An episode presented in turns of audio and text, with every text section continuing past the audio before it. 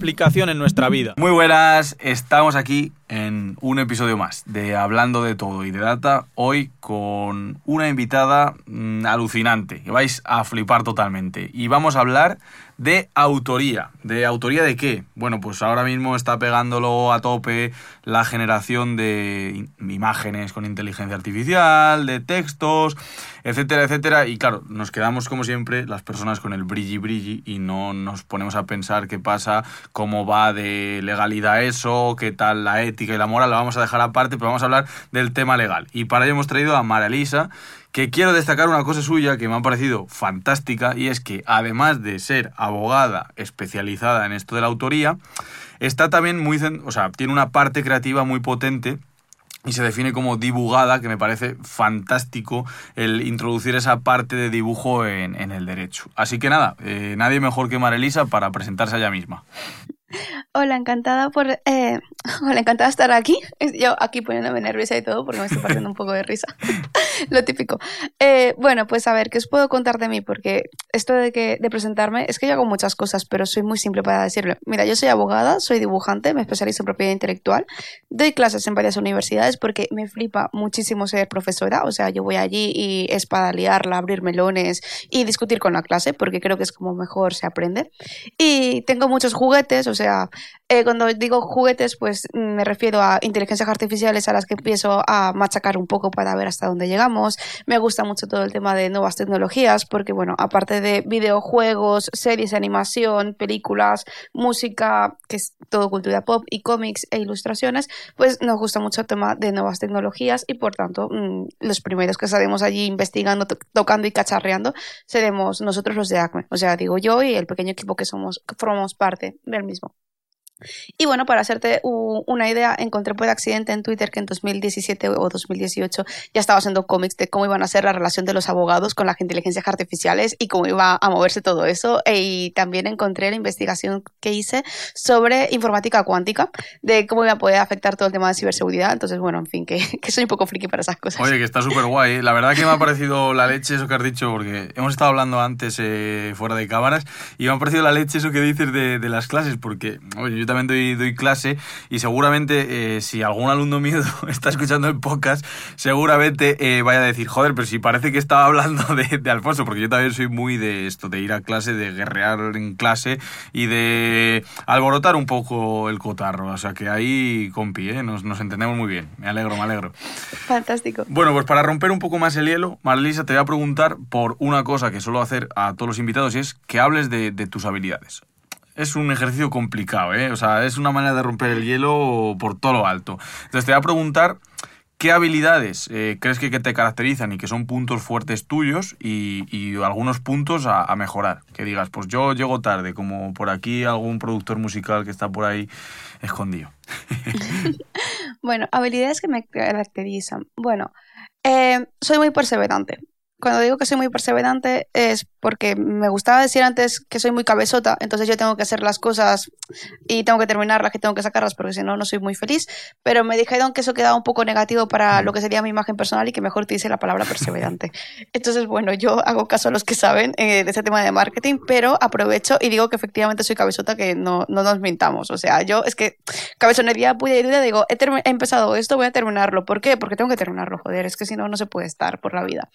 Eh, luego soy excesivamente curiosa. Cuando digo excesivamente curiosa es que me gusta indagar, quiero saber el por qué hasta la profundidad de los de y, y quiero llegar como hasta el final. Entonces, eh, esa curiosidad me lleva pues en este momento estoy mucho con tecnología, pero me he encontrado con una amiga que, bueno, que lleva eh, temas de, del espacio, de las ondas y demás. Y dije, tía, no me digas eso porque yo en 2016 en realidad estaba escribiendo sobre derecho espacial porque quería hablar sobre minería en el espacio, porque yo quería apuntarme a eso de quiero irme a un asteroide a minarlo, joder. Y llegaron los drones y me rompieron el sueño. Entonces dije, no se puede tener nada bonito, a tomar por culo.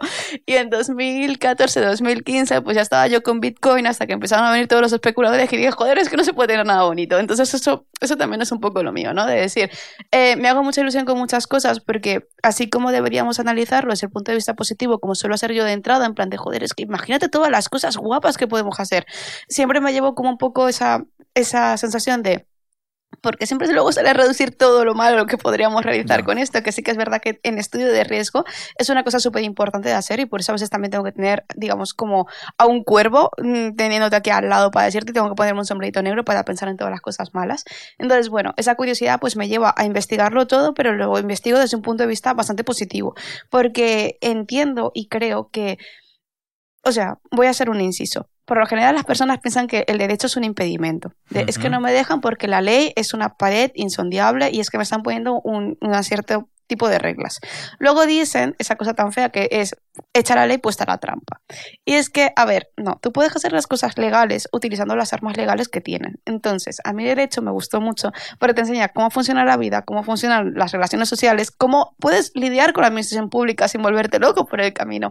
Puedes aprender muchísimas cosas. Entonces, digamos que a mí lo que me gusta al final es encontrar esa forma en la que sin faltar a la legalidad puedas cumplir y hacer las cosas bien, desde un punto de vista positivo, de que no vengas abajo y diga, joder, es que la ley no me deja hacer esto. Y dices tú, claro que te deja, lo que pasa es que tienes que hacerlo bien, tardarás un poco más, sí, pero luego te vas a cuidar de espantos. Así que no me seas llorica, te vas a la llorería, vienes pues ya llorado y demás, y nos ponemos a trabajar. Yo he de decir, aquí he de decir, eh, Elisa, que tanto tú como Bárbara habéis venido por el podcast y yo soy una persona que, o sea, hay que, hay que ser claro en la vida. Y yo precisamente, o sea, lo de echar la ley y echar la trampa no, pero lo de que el derecho me parecía un impedimento y que me daba bastante urticaria, es verdad. Y he de reconocer que desde que hablé en el podcast con Bárbara y estuve, pues es que me dio hasta por, por leerme el BOE, o sea, increíble, no había entrado en el BOE en mi vida. Y, ¿Ah, y dije, es increíble. Y me parece, o sea, realmente me parece más guay de lo que se vende. Y encontré muchos símiles con las matemáticas. Pues yo soy matemático y muchas veces se habla de que las matemáticas, guau, es que a mí se me daban fatal, eso es la frase que más he escuchado creo que en mi vida, más que buenos días incluso, y, es mentira, si las matemáticas son maravillosas y son preciosas. Eh, y creo que pasa un poco con el derecho igual, ¿eh? O sea, creo que hay ese bloqueo a priori de me están privando de cosas, me están jodiendo, pero en realidad mola. Fíjate lo que voy a decir, ¿eh? Fíjate, fíjate. Mira, yo con lo de las matemáticas, yo tengo una relación un poco eh, amor-odio. ¿Por qué tengo una relación un poco amor-odio? Porque cuando llegué a las ecuaciones de segundo grado ya empecé a llorar, porque mi cabeza era como, ya está, eh, eh, explosión, ¿vale? Entonces, eh, sí que es verdad que luego con el tiempo volví a coger funciones y eso fue simplemente por cabezonería mía de decir, esto lo tengo que superar porque yo no puedo vivir en esta existencia, en este mundo donde tengo tiempo finito, pensando mal de una cosa cuando en realidad tiene que ver con mi trabajo, tiene que ver con el mundo y si el derecho también describe parte del mundo, matemáticas también describe el mundo de una forma mucho más íntima, casi creo yo. Entonces, bueno, al, al respecto y como eh, diseñadora legal, porque entre todas esas cosas que hago, también hago diseño legal, que es aplicar el la metodología de design thinking al derecho, eh, yo tengo eh, una frase que me gusta mucho, que eso se llama presunción de complejidad. Presunción de complejidad es que el cerebro es vago como la electricidad. Si tú le das la oportunidad a irse la electricidad por un camino que no tiene que currar, la electricidad se va por el camino que no tiene que currar, ¿vale? Entonces él se pida pues ahí, ¡uh! Aquí hay un camino fácil, perdona, me desvíe, no se puede hacer nada. Pues el cerebro es igual. El cerebro dice, no me da la gana trabajar, no me da gana hacer cosas. Entonces, cuando ve un texto legal, cuando de repente ve muchos números, dice, ¡fua! ¡Qué pereza! Es que no me apetece absolutamente nada tener que lidiar con esto ahora mismo. Entonces, hacer lo típico de, ¿por qué no, por qué no jugamos? ¿Por qué no hacemos así? ¿Por qué no sé cuánto? ¿Sabes? Empieza a ser lo típico de procrastinar, que también es un poco como para hacerse la idea, y entonces tenemos eso. Eh, lo que hacemos con Design Thinking, por ejemplo, es vencer esa presunción de complejidad. Y con matemáticas no te digo que vayáis a hacer lo mismo, porque principios de diseño tampoco hay que ponerlo, pero sí que se puede hacer ciertos proyectos con esta metodología que a lo mejor incluso puede ayudarles. es que fíjate que te digo que, sí, ¿eh? o sea, no, no, nunca me había parado a pensar esto, ¿eh? está totalmente a la piscina, pero por, por supuesto que, que, creo que se puede aplicar el design thinking a las matemáticas, porque eh, es lo que digo, mucha gente cree que es hacer cuentas, yo soy malísimo sumando y restando, o sea, me refiero, yo soy el típico al que le llevan a un supermercado y le dicen, la cuenta ha sido ciento y pico, vamos a repartirlo entre no sé qué, tú has puesto... y no sé hacerlo. Es decir, me tengo que parar a pensar y lo tengo que, hacer. Pero es que, sin embargo, las matemáticas son mucho más de pensar. Y justamente cuando tú te pones a investigar algo, a demostrar un teorema, una conjetura, una hipótesis, lo que sea, el proceso eh, inicial de cómo abordas el problema es tan abierto que por supuesto que una metodología de este tipo te va a ayudar, porque al final... Eh, las matemáticas son lo más humano que podemos encontrar, no sé. Y entonces tú coges, te enfrentas a un problema que no sabes cómo se va a resolver, te tiras a la piscina y dices, venga, ¿por dónde, por dónde empiezo? ¿no? Entonces tú tienes un componente de intuición, de creatividad, ¿no? De impulso, de decir, voy por allí. Y luego ya decides si ese camino no te vale y vuelves a otro. Entonces creo que sí que, creo que sí que tiene mucho en común. Es que todo, todo en realidad, cuando te paras a pensarlo, es que bueno, a mí me gustó mucho la asignatura de filosofía del derecho, saqué uno y medio en esa asignatura, imagínate lo que me gustaba. Y, y, siempre he sido muy de, de sentarme a pensar, en especial de, de todos estos elementos del pensamiento, ¿no? Porque creo que el pensamiento es un momento mágico que aparece en nuestra existencia y de poder diferenciarnos de otros seres que, bueno, sé que tienen su nivel de pensamiento, pero no tan profundo. Y al final, lo que son las artes, las matemáticas, la música, el derecho, todo esto en realidad son distintas facetas de nuestra personalidad y de nuestra esencia humana. O sea, nuestro trabajo es pensar al final. Y eso que dices de, tengo un problema, tengo que pasar un teorema, tengo que dar un cierto tipo de validación. Todo esto al final es una, digamos, una muestra de los distintos mm, momentos o facetas o visiones que puede tener una persona. Y entonces la inteligencia la desarrollas pues un poco más artística, un poco más matemática, un poco más literaria, un poco más lo que sea. Pero al final es, estamos trabajando con nuestra mente y estamos desarrollando nuestra inteligencia hacia ciertos puntos. Y todas tienen ese rango en común, que creo que es una cosa maravillosa y preciosa del ser humano y que se dice poco ¿eh? últimamente. Joder, la, que, la verdad que sí, ¿eh? ha quedado la, la presentación Maralisa, vamos, pero para marcar, yo aquí tomando notas a tope, la verdad que ha sido muy chulo, muy chulo, me ha encantado, me ha encantado hablar así de la presentación. No, no me lo esperaba, no me lo esperaba así de, así de guay. Ahora ya me voy a meter en, en materia. En, toca que, que saques el, demonio ese que llevas dentro, de, el demonio de la autoría, como lo vamos a llamar. Me gusta. Entonces, lo primero que quiero hacer es un, un pequeño repaso, ¿vale? Siempre que traigo al podcast a un invitado o una invitada, son siempre los mejores de su sector, al menos para mí. Entonces, ahora vamos a hablar de, de, de autoría y me gustaría dar un pequeño repaso al timeline, ¿vale? A la historia temporal de ese sector.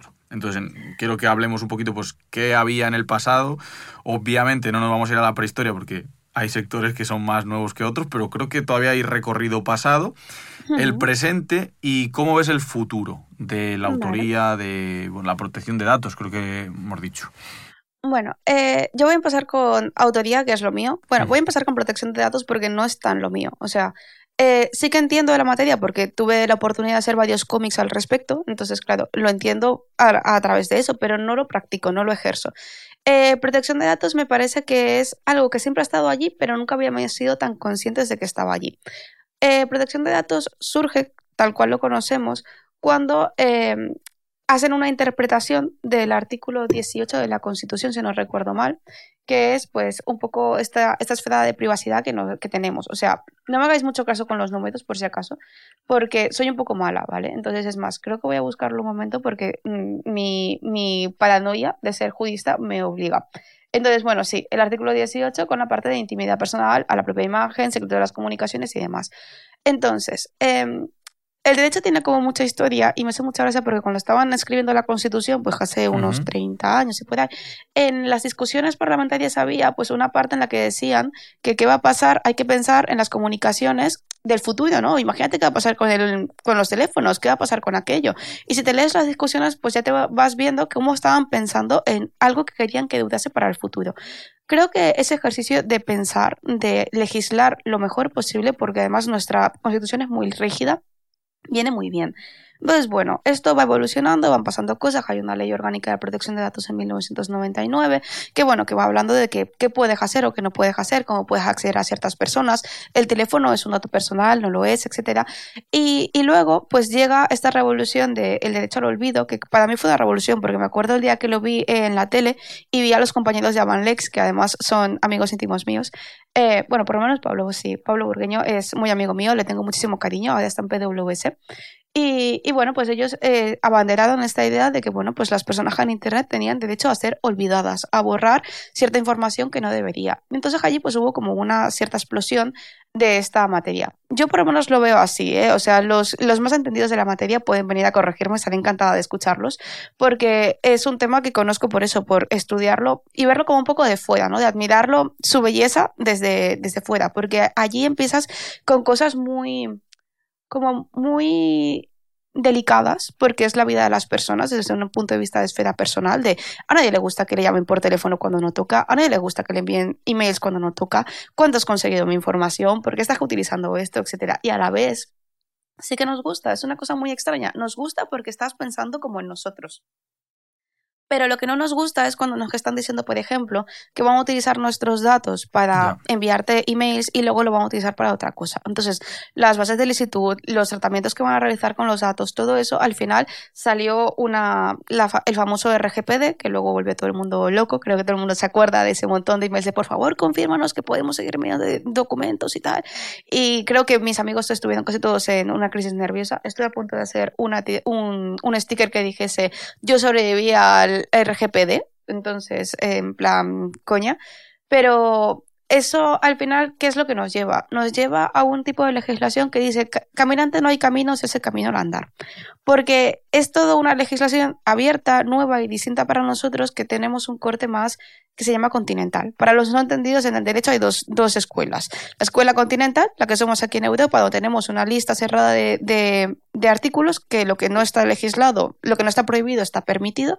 Y luego está el derecho, pues el típico americano de las películas, el de Reino Unido, el de los sajones, lo que se llama common law, que va como por casuística. Tienen algunas leyes mínimas, algunos articulitos y demás por ahí, que luego aplican, pero casi todo es por, por interpretación de las leyes.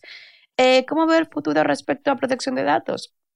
Una importancia brutal y salvaje porque estamos en una economía de datos. Si os gustan los cómics, la Unión Europea tiene un cómic sobre la economía de datos, es precioso y muy simpático. Solamente está en inglés, no lo han sacado en otros idiomas, no sé por qué pero si lo manejáis, es un cómic que vale la pena verlo porque te explica que cuando no, no, estás pagando nada, el producto eres tú, que los datos en realidad son súper relevantes, que el petróleo es que va a perder eh, su valor porque lo que más importante va a ser venderte, cómo venderte, dónde venderte y que en realidad somos unos auténticos privilegiados de vivir en Europa, que por mucho que digan que esta ley es complicada, que es una pared para muchos comercios porque no le permiten vender y demás, eh, yo me siento bien pensando que no voy a estar por una calle y no me va a llegar un SMS diciéndome, Madelisa, sabemos que estás en tal calle, aprovecha y entra en esta tienda porque tienes un descuento, porque me parece lo más invasivo y lo más terrible del mundo. Ya, es que ya se están pasando. ¿eh? De hecho, hace poco vi cuando estabas diciendo lo de la protección de datos y todo me ha venido a la cabeza, de hecho hace poco, no, hace un par de días,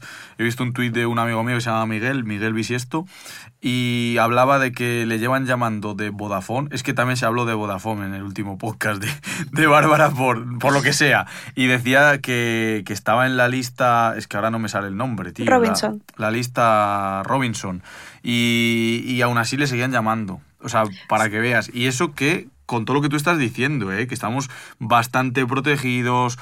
Y todavía hay gente que piensa que le están espiando, que por supuesto hay, captación de datos y todo el rollo, pero que no se aplican tanto como, como podemos llegar a imaginar. Que eso a mí también me alegra muchísimo. El hecho este de que tú estabas diciendo, de, estamos protegidos en cierto modo, de que no te llegue un tío y te diga, oye, que sé que estás aquí detrás, eh, toma, eh, te vengo a dar esta mierda.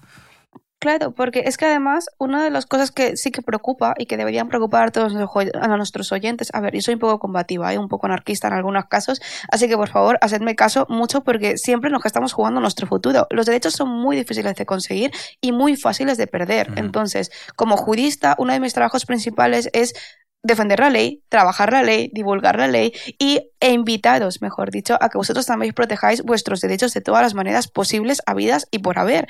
Porque si no, te vas a encontrar con cosas que no deberían pasar. Y nos estamos discutiendo por cosas que a lo mejor son avances y estamos perdiendo de vista cosas que suponen una pérdida de nuestros derechos. Entonces, en cuanto a privacidad, nos pasa casi siempre. O sea, tu amigo tiene un problema con Vodafone, que está de Robinson, que les dice, por favor, no me llaméis, etcétera. A mí me pasó una vez, y por eso digo que es una cosa súper mal rollera, me llaman y me dicen, hola, somos una empresa de Madrid y queremos invitarte a la inauguración de nuestro nuevo spa en Valencia. Y yo pensando, pero ¿cómo sabéis que soy de Valencia? Entonces dicen, no, es que eso es una llamada aleatoria a personas de Valencia. Y digo, ya, pero es que no, no me cuadra esto de que me digas que es una llamada aleatoria para gente de Valencia. Entonces, no, ¿sabes? Es en plan, no, no tiene sentido para mí. Y más a mí me resulta muy digamos, mm, desalentador que digas exactamente dónde vivo, para invitarme a un sitio siendo una persona totalmente desconocida, que no he pedido nunca que me llames, ni que me busques, ni nada. Y yo no soy en la lista Robinson, pero cada vez que me llama alguien, pues le monto un poco el cuadro. Entonces, claro, mm, como creo que ya estoy en lista negra simplemente por lo que he montado, pues así estamos. por revolucionaria ya estás en la lista De, la revolución, ¿no? La Robinson. Efectivamente, en plan de cuidado, ojo, cuidado que estaba con la Agencia de Protección de Datos y nos realía bastante fuerte. Porque además es que es así, o sea, yo conozco mis derechos, vosotros conocéis vuestros derechos, tenéis un arma y que va a ser bueno, en fin, es en plan de sí, sí, tú, tú sigue, tú sigue. Es igual que por ponernos un poco combativos en, esta, en este podcast, me acuerdo de un señor que una vez iba a pelearse con otro, estaba en medio de la calle y le dice, mira, vamos a hacer un trato. Yo te dejo que me pegues todas las hostias que quieras, pero mientras tanto yo voy a llamar a la policía y ya, entonces metemos la denuncia. ¿Sabes? Tú, ensáñate lo que quieras porque vamos a, vamos a jugar bien. ¿Sabes? Yo juego con mis armas, tú juegas con las tuyas. Entonces son el puño y la mía es la policía. ¿Cómo te quedas? Y el pavo, claro, se dio la vuelta y se piró. Porque es que es eso. O sea, tú sabes que por un delito de lesiones te va, se te va a caer un poco el pelo porque vas a estar en todo el problema de pues, un juicio o no sé cuántos, la investigación policial, etcétera, ¿sabes? Es, es, un marrón. Entonces, cuando tú juegas un poco con eso, ya la gente pues como para atrás. Entonces, esa, esa pared que estábamos hablando al principio también te sirve de defensa. Te sirve de defensa ante personas que están vulnerando tus derechos. Te sirve de defensa para cuando, por ejemplo, en consumidores y usuarios, que además es una cosa súper importante, o sea, parece una tontería, pero es que es verdad, eh, porque las empresas pueden pasarse un poquito, no todas, ¿eh? pero cuando te encuentras con una, es madre mía, madre mía. Ya pues cuando tienes un poco de conocimiento, vas, vas tranquilo porque sabes que tienes la razón. Entonces eso es importante. Pero bueno, volviendo al tema, porque yo me pongo aquí a hablar de batallitas y me encanta. No, no, está súper bien, vamos. el pasado, presente y futuro de la propiedad intelectual. Verás, antes que estaba hablando de las diferencias entre la ley, ¿no? De la ley continental y la ley de, pues, un poco más de sajona. Nuestra ley continental viene de los romanos. Entonces, bueno, a mí soy muy defensora del derecho civil últimamente. Mira que empecé con una relación a de derecho civil, pero me reconcilié muy fuerte cuando eh, estuve estuve aprendiendo sobre contratos y sobre la autonomía de la voluntad y todas estas cosas. Es que son palabras preciosas, así que las pienso utilizar. Lo siento si os parecen tecnicismos, si tenéis dudas, me preguntáis. a buscar en Google, que es, es, algo maravilloso. Como dicen, como dicen en japonés, gugurukuso. Pero en mi caso, o sea, la autonomía de la voluntad es la libertad de que tú puedas contratar, obligarte y, y hacer como tú quieras, siempre que no vayas en contra de las normas mínimas de convivencia, de orden público, etcétera, ¿no? Vamos a decirlo de esta manera como súper simplista. Entonces, bueno, me parece muy curioso porque en derecho romano, pues no existía, ni en civil, no existía nada de derechos de autor, pero sí que lo veían como un poco feo, ¿no? Lo veían un poco así como, es que eh, anda que copiarse de este, lo veían como más una cuestión ética o moral que, que una digamos, transgresión o una violación del derecho. Pues bueno, esto, imaginad lo que llovió, pues ha pasado de todo, los artistas, pues casi siempre cuando ves en la historia y rebuscas en la historia, lo que les duele es un poco esa parte más personal, ¿no? De esto lo hice yo y te estás quedando un poco con mi con mi conocimiento o con mi, el reconocimiento que me deberían de dar, ¿no? Entonces me lo saco a colisión porque me parece muy divertido. Y entonces ya llegamos al momento rico de la historia, cuando decimos, ¡guau! Menuda revolución. Que me da igual que me digan que el vapor, que el carbón, que las energías, lo que sea, para mí la revolución siempre va a estar en la imprenta. O sea, cuando llega la imprenta, explota el mundo, porque ya no son esos conocimientos reservados para una cierta élite o de unas ciertas personas, sino que es posible crear eh, libros, pues de, de, una manera un poco más eficiente, sin tener que estar con esos famosos escribas en los monasterios, puedes hacer reproducciones de los libros y eso está bien. Entonces, ¿qué pasa? Que eso es una concesión graciosa de su majestad que te dan para que tú puedas eh, editar libros y venderlos en unos ciertos territorios.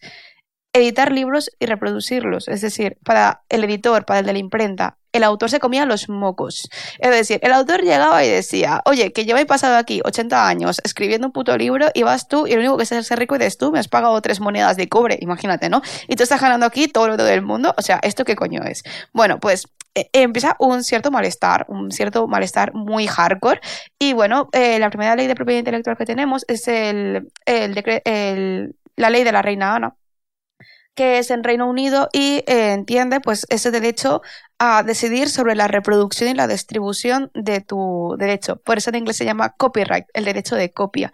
Y bueno, en, en Europa surge con las revoluciones liberales, eh, sobre todo en el ámbito del teatro y también de la literatura. ¿Por qué? Porque las obras de teatro pues eran como uno de los mayores divertimentos, que en su momento sería como pues nuestra tele o nuestro cine, pero ellos pues lo tenían un poco más metido allí. Entonces empezaron a dar cuenta de que se les estaban viendo caras de idiotas a todos, porque esto era un, salvaje oeste, y empezaron empezaron a legislarlo. Entonces nuestras primeras leyes vienen de las revoluciones liberales y de cómo lo hacemos. ¿Ha llovido mucho? Sí, porque lo que hemos descubierto es que al final lo que está premiando la ley es que una persona se dedique profesionalmente a crear, que eso ayuda a la cultura, que ayuda al avance, que está ayudando a que nosotros evolucionemos, mejoremos, que salgamos, pues yo qué sé, de tirarnos piedras y palos o de ser simplemente pues agricultores, con todo el amor del mundo los agricultores, que además tienen un mundo maravilloso en biotecnología y en derechos sobre especies vegetales, que eso ya te rompe la cabeza, ¿no? Pero bueno, o sea, me refiero que de una vida simplista, por así decirlo, donde pues tendremos nuestros divertimentos como música y demás, pero esos músicos vas a tener que pagarles, a esas personas que te escriben vas a tener que pagarles, a las personas que te están, digamos, llenando tu tiempo porque han dedicado el suyo a crear para ti sin darte cuenta, pues eso es lo que está protegiendo la ley. Y allí está el núcleo de la cuestión y el núcleo, y por eso estoy haciendo muchísimo énfasis en este punto, de los problemas que estamos teniendo con la inteligencia artificial ahora mismo. Es que me parece, me parece increíble porque yo estoy haciendo aquí mogollón de remixes mentales y una de las cosas que me viene a la cabeza es justamente, mm, bueno, también lo que te digo, a raíz del último capítulo que grabé con Bárbara y de escucharte a ti, lo que veo es ese punto común, ¿no? De que al final el derecho eh, o las leyes surgen a raíz de una innovación, que eso como que se me quedó súper grabado. Y no me había mm. planteado lo de la imprenta. Y obviamente es una revolución de la hostia, pero claro, también me imagino a la persona que ha escrito cierto libro y que lo que tú dices, que llega alguien, le pueda comprar eso y pueda replicarlo infinitamente y, ya está. Es como que, que, tú has hecho un pan en tu casa, lo llevas a un sitio y lo industrializan y el que se forra es y el que has hecho el pan eres tú. O sea, me parece, bueno, que da, da que pensar cuanto, cuanto menos, vamos. Exacto. Entonces, bueno, aquí, aquí está el, el, cogollo, ¿vale? Aquí está el meollo, el punto central, el punto dulce, la, la, lo increíble de todo esto, porque a partir de esta idea, de la idea de yo quiero vivir dignamente de las obras que creo, mm, mantenerme eh, de una forma que no sea la romantización del artista pobre, del artista que está allí en su, en su salón mm, creando de manera oscura y triste, ¿sabes? En plan de esa romantización rara que tienen sobre los autores y que además vemos en muchos libros, ese artista torturado, eh, quiero que viva eh, dignamente. Entonces, es que hay un caso que, por ejemplo, también abre la puerta a lo que sería la, la, el disfrute de los frutos de un autor por sus herederos. Es decir, las leyes pues, se consiguen para que el autor viva dignamente. Pero ¿qué pasa si el autor se muere? Claro, en esa época, imaginemos, estamos hablando de un contexto donde la mujer no trabaja, donde pues tienes hijos que mantener, la mujer qué diablos va a ser en esos contextos, cuando en realidad el que daba el pan en casa era un autor que a lo mejor ganaba cuatro chavos, pero tenía esa posibilidad de recibir dinero cada X. Pues ¿qué pasa con los herederos? ¿Qué pasa cuando se muere el padre? ¿Qué pasa con la mujer? ¿Se van a quedar todos allí? ¿Y, se van, ¿Y quién se queda al final con la obra de esa persona cuando se ha muerto? ¿Quién va a gestionarlo? Y después de eso pasa directamente a que todo el mundo pueda utilizarlo como quiera. Entonces, claro, esto causó también mogollón de preguntas. Muchísimas, porque al final eh, lo que es propiedad intelectual ver, por ejemplo, imagínate, lo voy a poner desde un punto muy casero. Tú imagínate que tú ves a tu padre o a tu madre que está escribiendo todos los días, que está haciendo obras todos los días y pues es artista, entonces va por ahí por la vida, pues vendiendo sus cuadros, tiene un marchante de arte que le ayuda a hacerlo, etcétera, y pues quieras que no, lo que tú ves en tu casa, lo que vamos en tu casa, te, te da ternurita. En plan, yo siempre me acuerdo de mi padre haciendo esto, yo siempre me acuerdo de mi madre haciendo esto, o mi tía tal. Pues imagínate el momento en el que de repente te dicen, no, es que no vas a volver a poder tocar las obras de tus padres porque ya no son tuyas. Entonces, claro, es, es un golpe duro. Entonces, al final, lo que se busca es un tipo de equilibrio entre la producción de la producción cultural como cultura para general que lo podamos disfrutar todos y enriquecernos todos y esa parte un poco más emotiva un poco más, un poco más económica de los artistas y su familia porque son personas. Entonces el derecho son personas el derecho es darle a cada quien lo que le toca eso es justicia, eso es derecho. Entonces, cuando estamos hablando de propiedad intelectual, mucha gente se piensa que las obras que a lo mejor se comen en dos semanas o en un día, incluso con Netflix y su, y su sistema, se hacen en nada. Cuando en realidad una producción audiovisual, por ejemplo, una serie sencilla, entre lo que cabe, con recursos limitados, eh, de 52 capítulos, mínimo te tarda dos, tres años en realizarse. Y eso, un esfuerzo creativo de 200 personas trabajando mínimo a veces. Entonces, hay estudios más pequeños, claro que sí. Hay estudios muy pequeñitos que lo hacen un poco más sencillo, que dentro de sus medidas, sus capacidades, pues pueden trabajar. Pero son cientos de personas dejándose la ilusión, las noches, los días, trabajando obsesivamente. Porque justamente estaba leyendo un artículo de workaholismo y creo que el sector artístico no puede estar más lleno de workaholics porque sueñan, duermen, comen, hacen de todo, se duchan pensando en su trabajo, en qué guapo estaría hacer este producto, qué guapo estaría hacer este proyecto. Imagínate esta historia, imagínate esto y son creativos 24/7. Esas personas nacieron para crear porque ibas a evitar que estas personas se dedicasen a crear. Eso es la ley de propiedad intelectual y por eso nació. Nació para que los artistas pudiesen vivir dignamente de su trabajo para que una persona que le gusta escribir música la pueda hacer y la gente lo pueda disfrutar y luego, después de su muerte y el periodo de protección, todo el mundo pueda seguir disfrutando de ella. Es una manera de crecimiento. Entonces, bueno, este es el pasado el parte de nuestro presente y ahora el futuro. Yo te iba a decir antes de meterte con el futuro, porque estoy apuntando cosas que quiero volcarte a ver qué input te da esto, pero me han venido muchísimas cosas a la cabeza. O sea, me he quedado con una frase que me parece brutal, que es que has dicho que quieren vivir de las cosas que crean, ¿no? Que es el momento en el que tú dices, soy un autor y quiero vivir de lo que creo.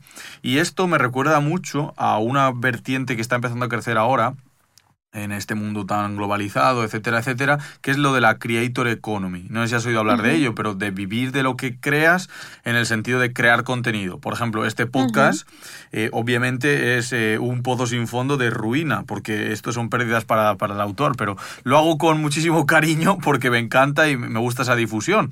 Pero yo no romantizo el tema este que estabas tú comentando del artista pobre, bohemio, de no querer. Obviamente eh, yo quiero escalar este podcast para que en algún momento yo pueda decir, hostia, esta parte creativa mía que me encanta y que me permite conocer gente increíble, además me permite vivir.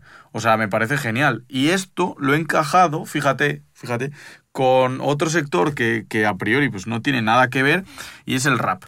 O sea, ahora mismo la, la, cultura del rap, además que tengo aquí a Rodrigo, que graba bastantes artistas aquí de música urbana en el estudio y se romantiza mucho esta parte y a mí me da bastante rabia, ¿no? Es como que para hacer rap tienes que haber vivido en la calle y tienes que seguir viviendo en la calle porque si no, no eres real y no cantas rap real. a mí me parece un poco triste porque en realidad eh, es justo lo que estabas contando tú es una expresión, es un proceso creativo, es un volcar lo que tú tienes dentro y tú no sabes los demonios que tiene dentro una persona para poder cantar, eh, venga de una familia con dinero, sin dinero o, como sea. Entonces me ha parecido súper interesante esto que has comentado de la romantización del artista pobre porque me parece algo que, que hay que evitar y que por supuesto con el derecho el poder empoderar a la gente a quiero vivir de mis cosas o de las cosas que creo me parece fundamental. Y ese era el apunte que te quería hacer. Me gusta que hagas ese apunte porque está muy conectado con todo esto. O sea, yo esa romantización la veo 24/7, porque además es que tenemos la suerte o la desgracia, porque yo también me cuento entre los artistas, porque es así, eh, porque dibujo, porque animo, porque mm, a veces he intentado hacer música, sale mal, ya os digo yo, porque, mm, o sea, es, la música es más técnica, por así decirlo, y yo pues me, me quedo con cada de me siento idiota, ¿vale? Pero lo he intentado, lo he intentado muy fuerte, ¿vale? Escribo, hago muchísimas cosas, porque es, es eso, es explotar nuestro, lo que decíamos al principio. Eh, somos seres creativos, somos facetes de una mente, pues nuestra inteligencia lo que nos lleva es también a crear. Si creas, si tienes la oportunidad o la suerte de ser un creador, al final lo que siempre vas a quedar es esto. Quiero, quiero crear esto. ¿Por qué? Porque me gusta, porque me flipa, porque no puedo hacer otra cosa, porque yo no me imagino siendo, yo qué sé, eh, dependiente del SARA o un trabajo en plan como súper de la hostia, ¿no? O sea, yo conozco mucha gente que ha tenido trabajos de, yo qué sé, ganar cientos de miles de euros y de repente decir, pero es que lo que me mola es hacer ropa. Entonces me he dejado mi trabajo de miles de euros para hacer ropa en una esquina porque quiero ser modista y pues soy costurera y pues qué ilusión me hace cuando veo a las novias con sus vestidos. Es que es una locura, pero es lo que te hace feliz. Y yo creo que en, esta vida, que es lo que decía, es, es corta, tenemos un tiempo limitado, tú no sabes cómo te vas a morir, pero dedicarlo a hacer a una cosa que no te apetece, pues como que no es gracioso. Entonces, si eres creador, comes, duermes, vives pensando en tus obras. Y eso es el content creator. Y, me da igual si ahora mismo es porque quieres ser youtuber, porque quieres ser twitcher, porque quieres ser un podcaster. Es, son simplemente facetas de la creatividad humana. Y las facetas de la creatividad humana lo que tienen es que al final eso florece y lo único que te apetece es hacer eso y ya está. Entonces, como solo te apetece hacer eso, pues eso es lo que tenemos que entender al final. Lo que me gustaría que la gente que escucha este podcast, que seguramente será ese público concienciado, porque escuchar cosas que son así como muy de tecnología, muy de pensamiento crítico y demás, lo tendrán en cuenta, es que lo prediquen, lo divulguen, lo digan, lo digan, joder, que digan, me gusta esto, me gusta pensar que la gente puede vivir de esto, joder, cómo agradezco que estas personas hayan estado escribiendo esto para mí. Es que he flipado muchísimo con este libro, que lo aprecien. ¿Por qué? Porque los autores en realidad somos blanditos. Somos blanditos en el sentido de decir, es que, por ejemplo, hay, tú que decías rap, yo tengo aquí, conocí a un chico, camarero, majísimo, pero mega majísimo. Lo seguí por Instagram porque resulta que hace trap. Hmm. Es un show, el chico, es divertidísimo. Luego buscaré su, su, su, ¿cómo se llama? Su tag, porque no me acuerdo cómo se llama, cómo, cómo lo tiene por Instagram. Es divertidísimo. ¿Qué pasa? Que, que me dio así como ternurita porque escuché una de sus canciones y es como un pozo sin fondo de cosas que nos pasan hoy en día, de esa rabia o esa sensación de que hemos sido engañados, que, hemos estado, que estamos en un mundo que pues es un poco menos amable de lo que nosotros nos habían acostumbrado porque en el colegio solo todo era una super fiesta y de repente nos encontramos con problemas eh, de celos, de egos, de no sé cuántos, a topísimo y dices tú, joder, si yo solamente quiero vivir y ser feliz, o sea, esta complicación, ¿por qué no me avisaron que tenía esta complicación? O incluso me hizo mucha gracia que hablaba de los padres, que ¿quién no habla de sus padres siempre? Pues decía, joder, es que los pecados de los padres, ¿no? Cómo se transmiten a los hijos. Y lo piensas y dices, es una conversación súper profunda en una canción de trap que intenta ser como súper ácida y sarcástica, pero está conectando con mi persona porque al final son cosas como muy humanas que nos están tocando a todos y lo estás escribiendo. Si ves casi todas las obras que te gustan y te han tocado, es porque están, digamos, haciéndote un clic con alguna parte de tu mente que también piensa lo mismo. Entonces, un podcaster, un, un artista de cualquier tipo, ¿sabes? Me desea vivir de lo que hace me da igual qué es lo que digan. Y lo que me fastidia y lo que me jode y me podría chillarlo es que de repente vengan las grandes eh, empresas y te digan, te voy a pagar solo 30 céntimos porque has escuchado tu canción. Mira, me comes los huevos desde abajo. Me comes los huevos desde abajo. Es que me pone nerviosa. Porque es que además, no eres tú el que ha estado haciendo el estudio de grabación, el que ha venido aquí a dejarse los sesos, a escribir, a buscar la melodía, a buscarte de todo y me digas que cedo 30 céntimos, te cagar. Entonces, claro, ahí es, es un poco lo que quiero decir al final con esto. Quiero que lo digáis y que lo, que lo defendáis. Porque si no, en cierto momento, con toda esta revolución, la gente va a decir, pues ¿para qué? Y te vas a encontrar un refrito del 2014, del 2008, para que te vas a querer escuchar otra cosa que no sea la música de 1930, ¿no? Porque vamos, vamos por ese camino. Total, volvemos al futuro. Es que, simplemente estoy totalmente de acuerdo con lo que dices, pero, pero una cosa exagerada. Y yo, además, que valoro muchísimo, porque puedes contribuir con un autor de muchas maneras, o con un creador, ¿vale? Que, que esto no es cuestión de que tengas que pagar, ni que tengas que... Cada uno aporta como puede. Y yo, eh, la verdad que estoy muy agradecido de compartir contenido, porque ya llevo casi tres años. Eh, de hecho, en el podcast 1, concretamente, eh, a día de 12 de diciembre, o sea que estás casi en el aniversario de un año del podcast. Y de, grabación, ¿eh? porque lancé en enero. pero, pero empecé en 12 de, de, diciembre. Y, tío, agradezco mucho hasta un mensaje, que es lo que tú has dicho. Que, que no solo yo qué sé, que, que, lo grite, ¿sabes? Que yo qué sé, pues mira, Marelisa tiene unos dibujos por lo que he dicho antes. Me parece la hostia que tiene unos dibujos súper chulos para aplicar derecho. Hay veces que decírselo a la persona que se está eh, volcando en crearlo eh, es que es necesario. Y obviamente yo aquí soy súper crítico, ¿eh? también te voy a decir. Eh, yo separo mucho la gente que crea porque le gusta crear y la gente que está dando vueltas a ver cómo pega un pelotazo y se hace millonario. A mí eso es que se huele.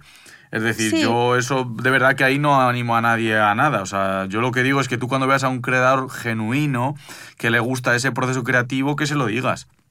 No a un gilipollas, con perdón, eh, porque 100% de respeto, que esto también es lícito, a un gilipollas que va probando a ver cuál es la gallina de los huevos de oro y le sale un huevo que le sale bien.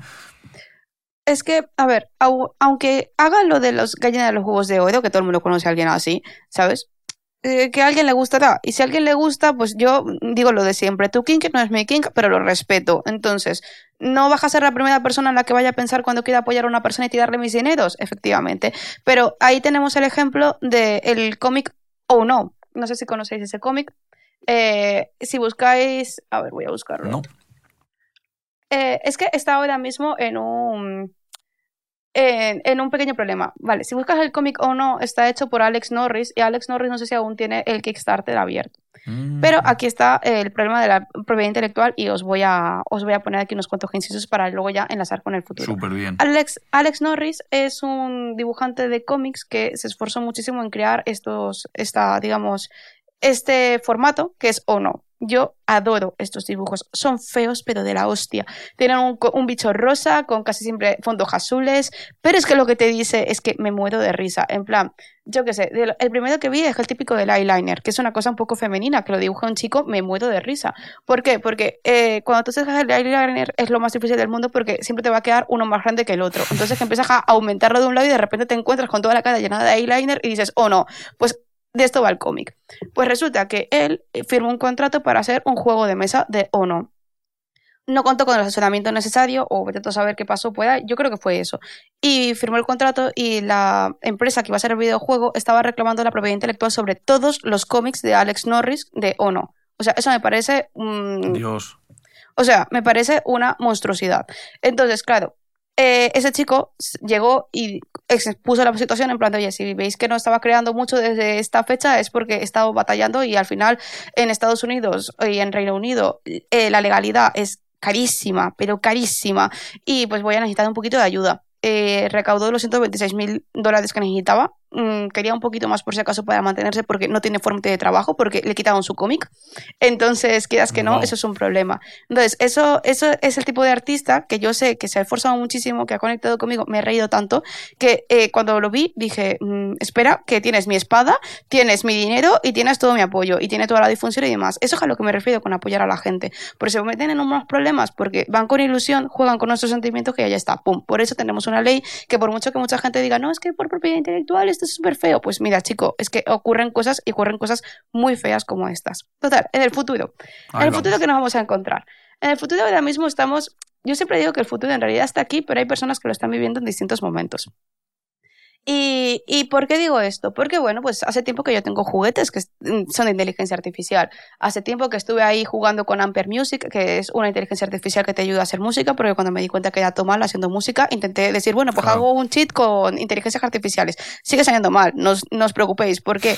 Porque no me representa. Entonces, como no me representa, dije, "Pf, mira, sale mal, paso. Voy a seguir intentando pegarme con la flauta, con la guitarra, con no sé cuántos, que además tengo las manos muy pequeñas, entonces yo para pianista no sirvo. Eso que me flipo al piano.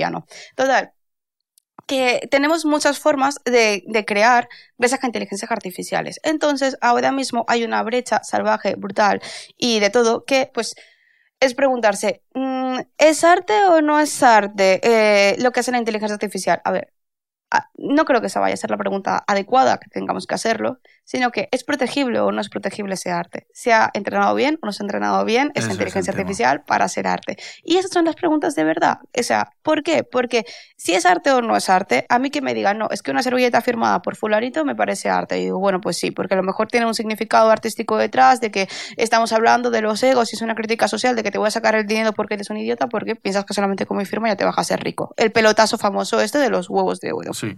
¿Vale? Entonces, si tú crees que eso es arte, fantástico. Si tienes un mensaje, fantástico. Si lo has hecho simplemente por hacer, fantástico. Si tiene un, pro- un procedimiento creativo, fenomenal. ¿Qué quieres que te diga? O sea, para mí todo eso me parece fantástico.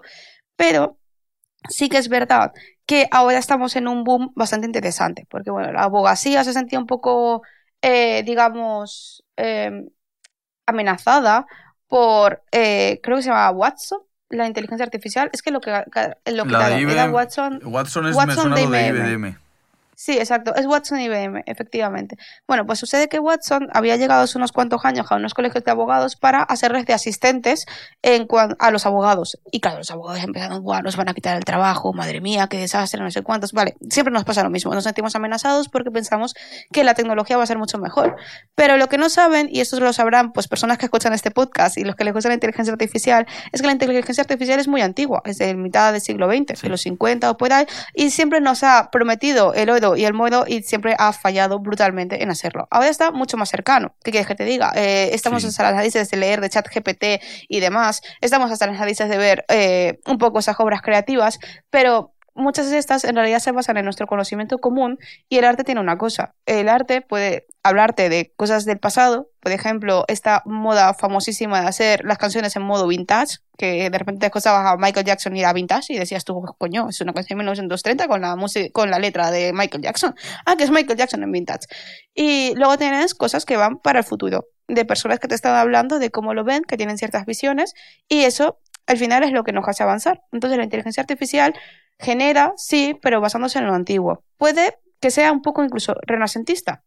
Renacentista en el sentido de tomo un pie en el pasado para mirar al futuro y crear cosas mejores. Porque de repente he encontrado a la victoria de la democracia y dije, no, hostia, qué guapo esto. Porque tendríamos que seguir dibujando como hasta ahora. Vamos a intentar hacer las cosas distintas, ¿no? Pero dentro de ese vamos a hacer las cosas distintas renacentistas hay una diferencia. La inteligencia artificial muchas veces tiene más estadística que de otra cosa. Entonces, 100%. Entonces, como tiene más estadística de otra cosa, lo que quiere, tiene una personalidad para mí complaciente. Quiere que le gustes. Quiere hacerte algo que te vaya a gustar. Porque los, los mm, algoritmos que tiene le han dicho que esto es lo que lo va a triunfar. Pero de repente te encuentras que no, que Brasil no va a ganar el mundial, sino que a lo mejor lo gana Marruecos o lo que sea, porque eso ah, fue una inteligencia artificial que intentó predecir qué es lo que iba a pasar. Hay muchas variables, hay muchos elementos, tenemos un sentir social. Creo que eh, lo puedes, y ya que estamos en un ámbito de música, lo puedes ver desde grupos como eh, eh, Rammstein, con el último disco de Fine, y con grupos como Arcade Fire. Estos dos grupos no tienen nada que ver. Uno es un metal salvaje que me encanta y hablan en el alemán, es muy poético y muy crítico y muy salvaje, muy explícito y es Rammstein. O sea, ¿qué quieres que te diga? Y luego está Arcade Fire que hace himnos a la generación de los 80 y de los 90, parte de los 2000. Si no lo habéis escuchado, os recomiendo que lo escuchéis porque el último disco a mí me parece una absoluta maravilla. ¿Y de qué te están hablando? Del tiempo. Te están hablando del tiempo porque se paró durante la pandemia. Te están hablando de los solos que nos sentimos, de lo complicado que es, de que el tiempo es limitado, de que nuestra vida es limitada. ¿Eso te lo va a decir una inteligencia artificial? No, porque lo que están diciendo es una situación específica que no sucedió y que entonces ellos lo están volcando en un sentimiento y ese sentimiento conecta contigo. Eso es lo diferencia que tenemos con la inteligencia artificial. Entonces, las preguntas que están, ¿se han entrenado bien? Sí, no, depende. Depende de qué país estés. En Europa tenemos una legislación que, tiene, que sí que nos ha dicho que tienen derecho, un límite al derecho de autor, eso ya lo meteremos, para entrenar la inteligencia artificial con los datos que estén a disposición del público o por Internet, siempre que no hayamos dicho que no queremos formar parte de ese entrenamiento. Siempre que lo hayamos puesto en nuestras redes sociales, en nuestros términos y condiciones, en nuestros mensajes, subo esto, pero no para que lo entrenes tu inteligencia artificial con esto. Eso es importantísimo y eso es un límite a ese límite que nos han puesto. Es la forma de evitar que nuestras obras caigan dentro de los bases de datos gigantes que tienen la inteligencia artificial. Pero claro, eso no existía, es lo que estoy pensando. Es decir, eso o sea, tú antes no podías saber si eso se iba a entrenar una inteligencia artificial generativa o no. Entonces, si ya lo han cogido, el, ahí habría ley retroactiva, no sé cómo se llama, en plan, que mire para atrás y te diga, oye, tío, yo no quiero que utilices eso o eso ya es inamovible. Eh, los límites se aplican desde el momento en el que salen. Este límite nació en 2019. Mm. En la directiva eh, que se llama la DEMUT, que es la directiva 790-2019 de Mercado Único Digital para los derechos de autor. Tenemos... me, encanta, me encanta cuando, cuando os ponéis a, a recitar en plan el artículo, es que me parece fascinante. Sí, pues Perdona, que me entra la risa de repente. Nada, nada. Es que es, estoy. O sea, es una ley, una ley que me gusta mucho porque tiene de todo. O sea, de todo. A mí esta ley me hace mucha gracia y siempre lo digo así. ¿Os acordáis de aquella, de aquella vez que estaban en las noticias diciendo que nos íbamos a quedar sin memes y que, nos íbamos a, y que el Internet iba a cambiar como lo conocíamos? Fue esta ley fue esta directiva. Entonces, que esta directiva además metió unas cuantas bombas que nadie se esperaba. O sea, todo el mundo estaba pendiente de, ah, las licencias, ah, YouTube, ah, los memes y nos metieron ahí a la inteligencia artificial, nos metieron allí pues algunas licencias transfronterizas para educación que la verdad es que están guapísimas, nos metieron algunas cosas como la defensa a lo que está en dominio público que está guapísimo también y que se acabó eso de volver a meter dentro de la privacidad o privativamente ciertas obras que ya pertenecen a todos, en especial las obras plásticas y tú no has hecho nada para poder, para poder modificarlas. Y nos metieron en esa y no nos dimos cuenta. Y además me parece maravilloso porque es como, tío, es que esta discusión tendríamos que haberla tenido muchísimo antes. Ya, ya, es lo que no, y lo de los memes fue lo que me acuerdo yo, ¿eh? O sea, yo lo, que recuerdo son los memes por, por, porque me toca de cerca, vaya. claro. o sea, hemos fallado brutalmente a la sociedad de, de, poder decirles cuál era el monstruo que nos venía viendo. Y es que eso es así, o sea, una cosa fantástica, maravillosa, por favor, miradla. Es, es que o sea, no me acuerdo cómo se llama exactamente la teoría, pero hay una teoría donde dice que la opinión pública solamente habla respecto a una ventana y solo hablamos de ese tema y por eso Twitter es ese gran fuego donde todos estamos hablando de lo mismo, cada quien con lo suyo y parecemos un grupo de cuervos en un árbol, en plan, ah, ah, ah. ¿Por qué? Porque en realidad nos están haciendo un decoy, nos están, nos están evitando, nos están diciendo, ah, pues sí, mira para allá, ja, y te la clavan. Entonces, bueno, esta es más o menos así. Y digo, ja, te la clavan porque ahora mismo, pues, como no te pongas a decir, oye, esto no lo quiero hacer, pues no existía, no podías decirlo, pero ahora sí que lo puedes hacer. Y como muchas de esas inteligencias artificiales en realidad son de Estados Unidos, ojo, que esto nos beneficia bastante bien y han sido producidos allí y demás, en Estados Unidos no tienen una lista cerrada de límites como tenemos en Europa, sino que van caso por caso diciendo si es, eh, eh, ¿cómo se llama?, fair use o no es fair use, un uso justo o no es un uso justo. Y les hacen un examen para ver cuál es el el impacto que tiene respecto a la explotación, la parte de las obras que hayas utilizado y digamos que si te fastidia o no te fastidia, digamos, tu actividad comercial. Porque es lo que os digo, ¿os acordáis que el cogollo de toda esta situación es que los artistas vivan dignamente de su trabajo? Bueno, pues la ley lo que va a defender es que vivas dignamente de su trabajo. Y si alguien es lo suficientemente habilidoso para decir, me estás rompiendo las pelotas con las inteligencias artificiales, a lo mejor entienden que ese uso específico que han dado para ese y para los casos que sean más o menos parecidos no va a ser un fair use. Y por eso tenemos esta magnífica demanda de Copilot, que es larguísima. Si queréis verlo un poco más en detalle, lo tenéis en el blog de Acme, con K, que es donde, eh, bueno, es mi proyecto personal, porque trabajo en No Legal Tech y trabajo en Acme, que es mi proyecto, y bueno, somos unos cuantos allí en realidad. Y, y, bueno, pues en ACME encontraréis pues, un blog que pues, trata de ese tipo de cosas y de hecho de inteligencias artificiales generativas estamos escribiendo un rato, explicando pues, cómo se pueden defender, cuáles son los problemas de Copilot, lo que ha pasado con DeviantArt y con Clip Studio también, lo tratamos ahí un poquillo. Y los que vendrán, porque y los que vendrán. está seguro. Pero vamos, eso, el, el, blog lo dejamos linkado para que el que nos esté escuchando no se vuelva loco, porque este ritmo frenético que llevamos, yo sé que no, no, no, es, no es el que es, pero nos hemos juntado dos personas que nos gusta irnos por las ramas y terminaremos, pues no sé cómo terminaremos. Pero dejaré en las notas del capítulo eh, pues la dirección de acme.com para que podáis echar un ojo a... Punto es. Eso, epa ahí, ¿eh? Hazme.es para que podáis echar un ojo pues, a todas las publicaciones que, que tiene Marilisa con su equipo de, de, Copilot, de que cómo está influyendo todo esto, que por si acaso no se sabe, lo que ha pasado es que ha habido una demanda a cómo se han entrenado eh, este modelo que ayudaba a programar y que por supuesto es el fin de los programadores, como nos han dicho, pero no es la realidad, o sea, yo no creo que sea el fin de los programadores, vamos a tener herramientas para ir más rápido, pero no se va a acabar, pero bueno, ha habido una demanda de este asistente al código que te permitía ir más rápido y ya, ya ha empezado a haber problemillas. Sí, sí, o sea, es, es una cosa maravillosa. Entonces, para el futuro es, es incierto. Hay gente que dice que si la inteligencia artificial tendría que ser autora, yo creo que no.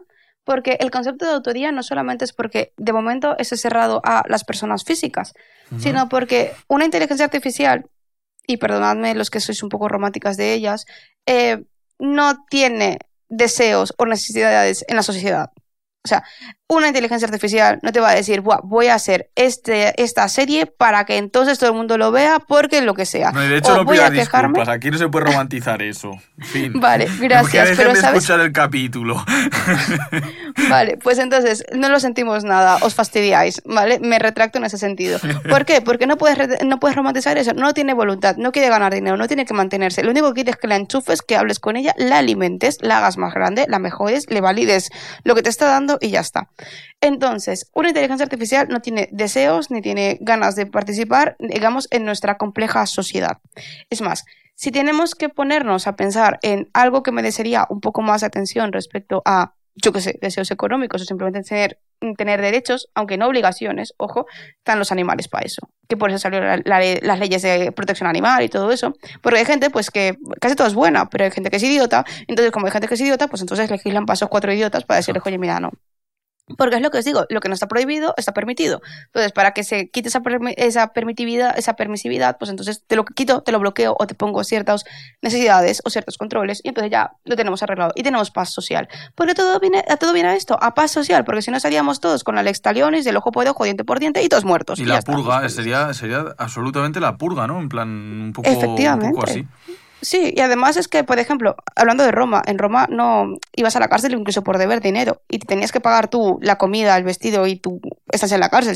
Si, nadie lo pagaba, pues te mueres y ya está. O sea, ¿qué quieres que te diga? Entonces, bueno, pues entonces, futuro. Futuro está en que se están preguntando si tienen que ser autoras. Yo os digo que mi planteamiento es que no tendrían que ser autoras. Pero lo que sí que está interesante es ¿Cómo se va a proteger esa propiedad intelectual? Porque ya hablamos de la fase de datos, que ya os hice un poco spoiler de lo que va a venir luego si, si Alfonso quiere, pero sí que es verdad que el producto que sale eh, no está protegido. No está protegido porque para que haya obra tiene que haber un autor. Y esa obra además tiene que ser original y tiene que ser expresada. La originalidad, según nuestra ley de propiedad intelectual, que viene gracias también a la directiva de, protección de los programas de ordenador, porque software no está en la ley, como dice Bárbara siempre. La palabra software no está en la ley. Digo, ya está programas de ordenador, que es muy divertido. Em, entonces, esta directiva viene a decir que un programa de ordenador sea original siempre que sea un, siempre que no sea una copia de otro existente y que dejen la impronta personal del autor. Esto lo escuchas y dices, ¿ok? En plan de... o sea, me, lo de, me queda igual, exactamente. Claro, es en plan de... El, el, no copia lo entiendo, o sea, no puedo llegar a hacer copiar control C, control V, ¿sabes? No puedo hacer eso, vale. Pero ¿qué significa eso? Dejar la impronta personal del autor. Y aquí está la magia, aquí está la magia y la cosa bonita. O sea, no sé si ha quedado grabado cuando Alfonso y yo estábamos hablando al principio de este podcast, pero os resumo. No. Eh, Alfonso y yo... eso, eso es parte de nuestra conversación privada. Exacto, es parte de nuestra conversación privada. Pero como quiero mucho a los, a los oyentes de Alfonso y Alfonso os quiere más, o sea, os voy a poner al corriente. Estábamos hablando de la capacidad humana de la inteligencia y de lo bonito que es hacer un proyecto creativo, de llegar del punto A al punto B y el subidón que te puede dar llegar al punto B y que entendemos que apreciar como esos pasos que tenemos entre medias. Esos pasos que tenemos entre medias en realidad es nuestra libertad, nuestra capacidad para nosotros decidir cómo lo queremos. Lo queremos en blanco y negro o a color. Lo queremos en grande o lo queremos en pequeño. Queremos que se, que se explode o queremos que sea explícito. Queremos tener un mensaje velado o queremos hacerlo simplemente por hacer. Todo ese tipo de decisiones libres y creativas es dejar la impronta personal del autor. Mis trazos no son los trazos de Lois, mis trazos no son los trazos de ningún dibujante que haya. Mi música, terrible, no es la misma música que es de, nuestro compi que tenemos por allí, no tiene nada que ver. Cada persona crea de una forma nueva, distinta, diferente y original. ¿Por qué original?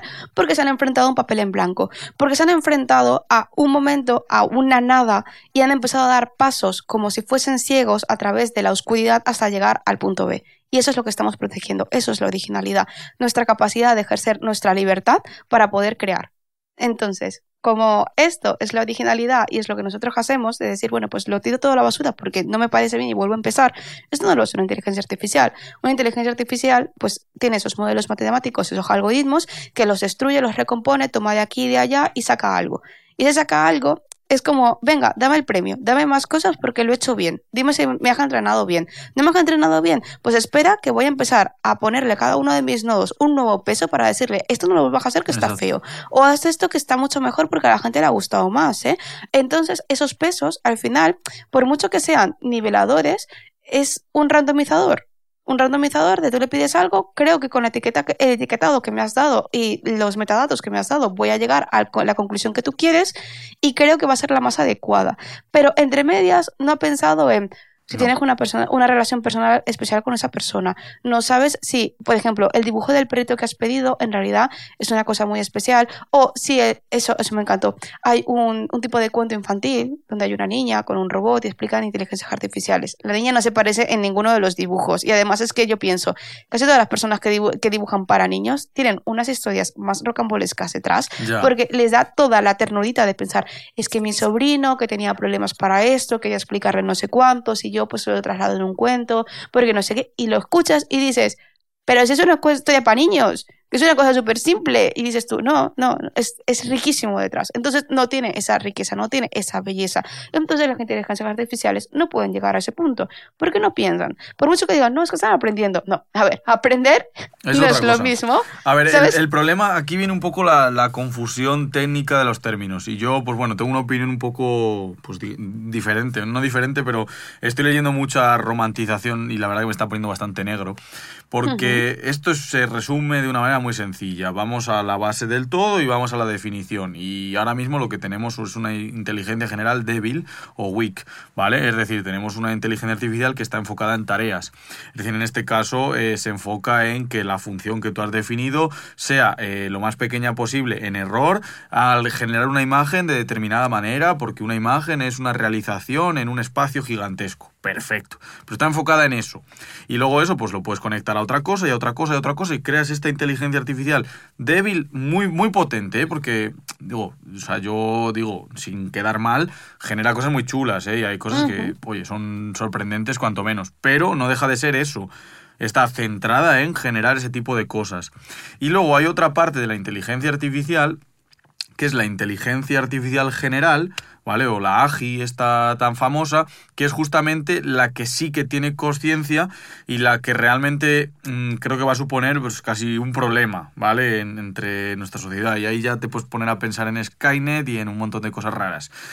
Pero yo, eh, sinceramente, y desde mi desconocimiento, creo que por el camino que vamos no vamos a llegar a una AGI. Por mucho que haya un chat GPT o un GPT-4 o un lo que sea que genera muy bien texto, no deja de ser eh, un modelo que hace un montón de configuraciones de parámetros, lo que tú estabas diciendo, para conseguir que la salida se adapte a algo que ya estaba. O sea, no tiene un proceso creativo, él no es consciente de lo que está escribiendo. Y cuando el argumento, o sea, una de las cosas que más me revienta de estos días es el argumento de las personas de decir, no, mira, es consciente, le he preguntado si lo es y te dice que sí.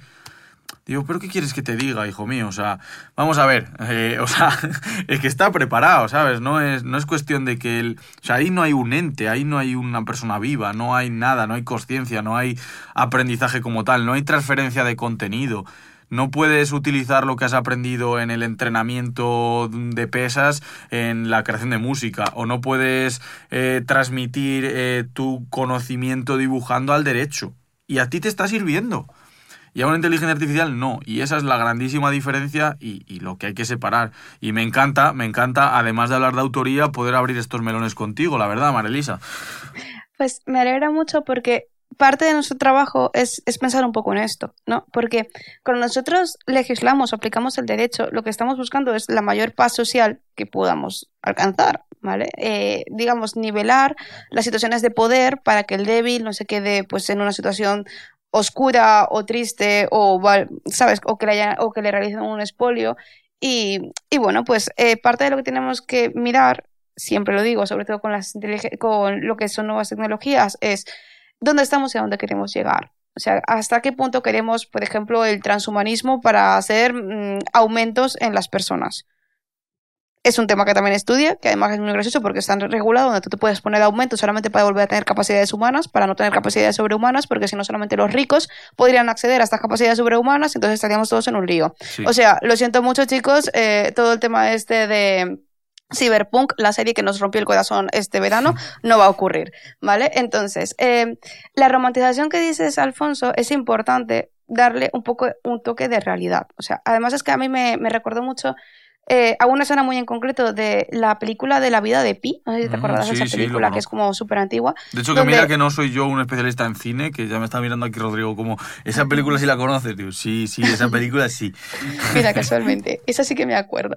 Y creo que había una escena donde le decían, el león, el tigre no está vivo, sino que tú le estás dando los, los puntos que tú quieres ver, ¿no? Es en plan como que estás proyectando en el tigre parte de tu personalidad y tal. O sea, yo me quedé con esa idea, porque aunque la película no me acuerdo mucho, pero sí que me quedé con esa idea, porque dije, es que eso nos pasa muchísimo. O sea, nos pasa muchísimo que a veces ves incluso objetos, objetos inanimados que no tienen nada que ver, pero es que le has transmitido un significado como si fuese un tótem.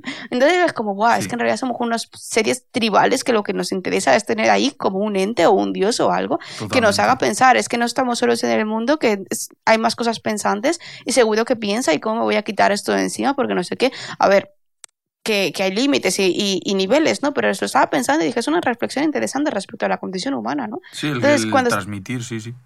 Entonces, eh, todo el final, la inteligencia artificial tiene, está íntimamente conectada con nuestros, nuestros deseos y sueños húmedos de vamos a crear algo que también piense como nosotros y nos hemos convertido en dioses como el que nos creó. Y entonces, bueno, en fin, aquí empiezan todos los líos. Entonces tenemos un problema un, un tanto de, de, ¿cómo decirlo?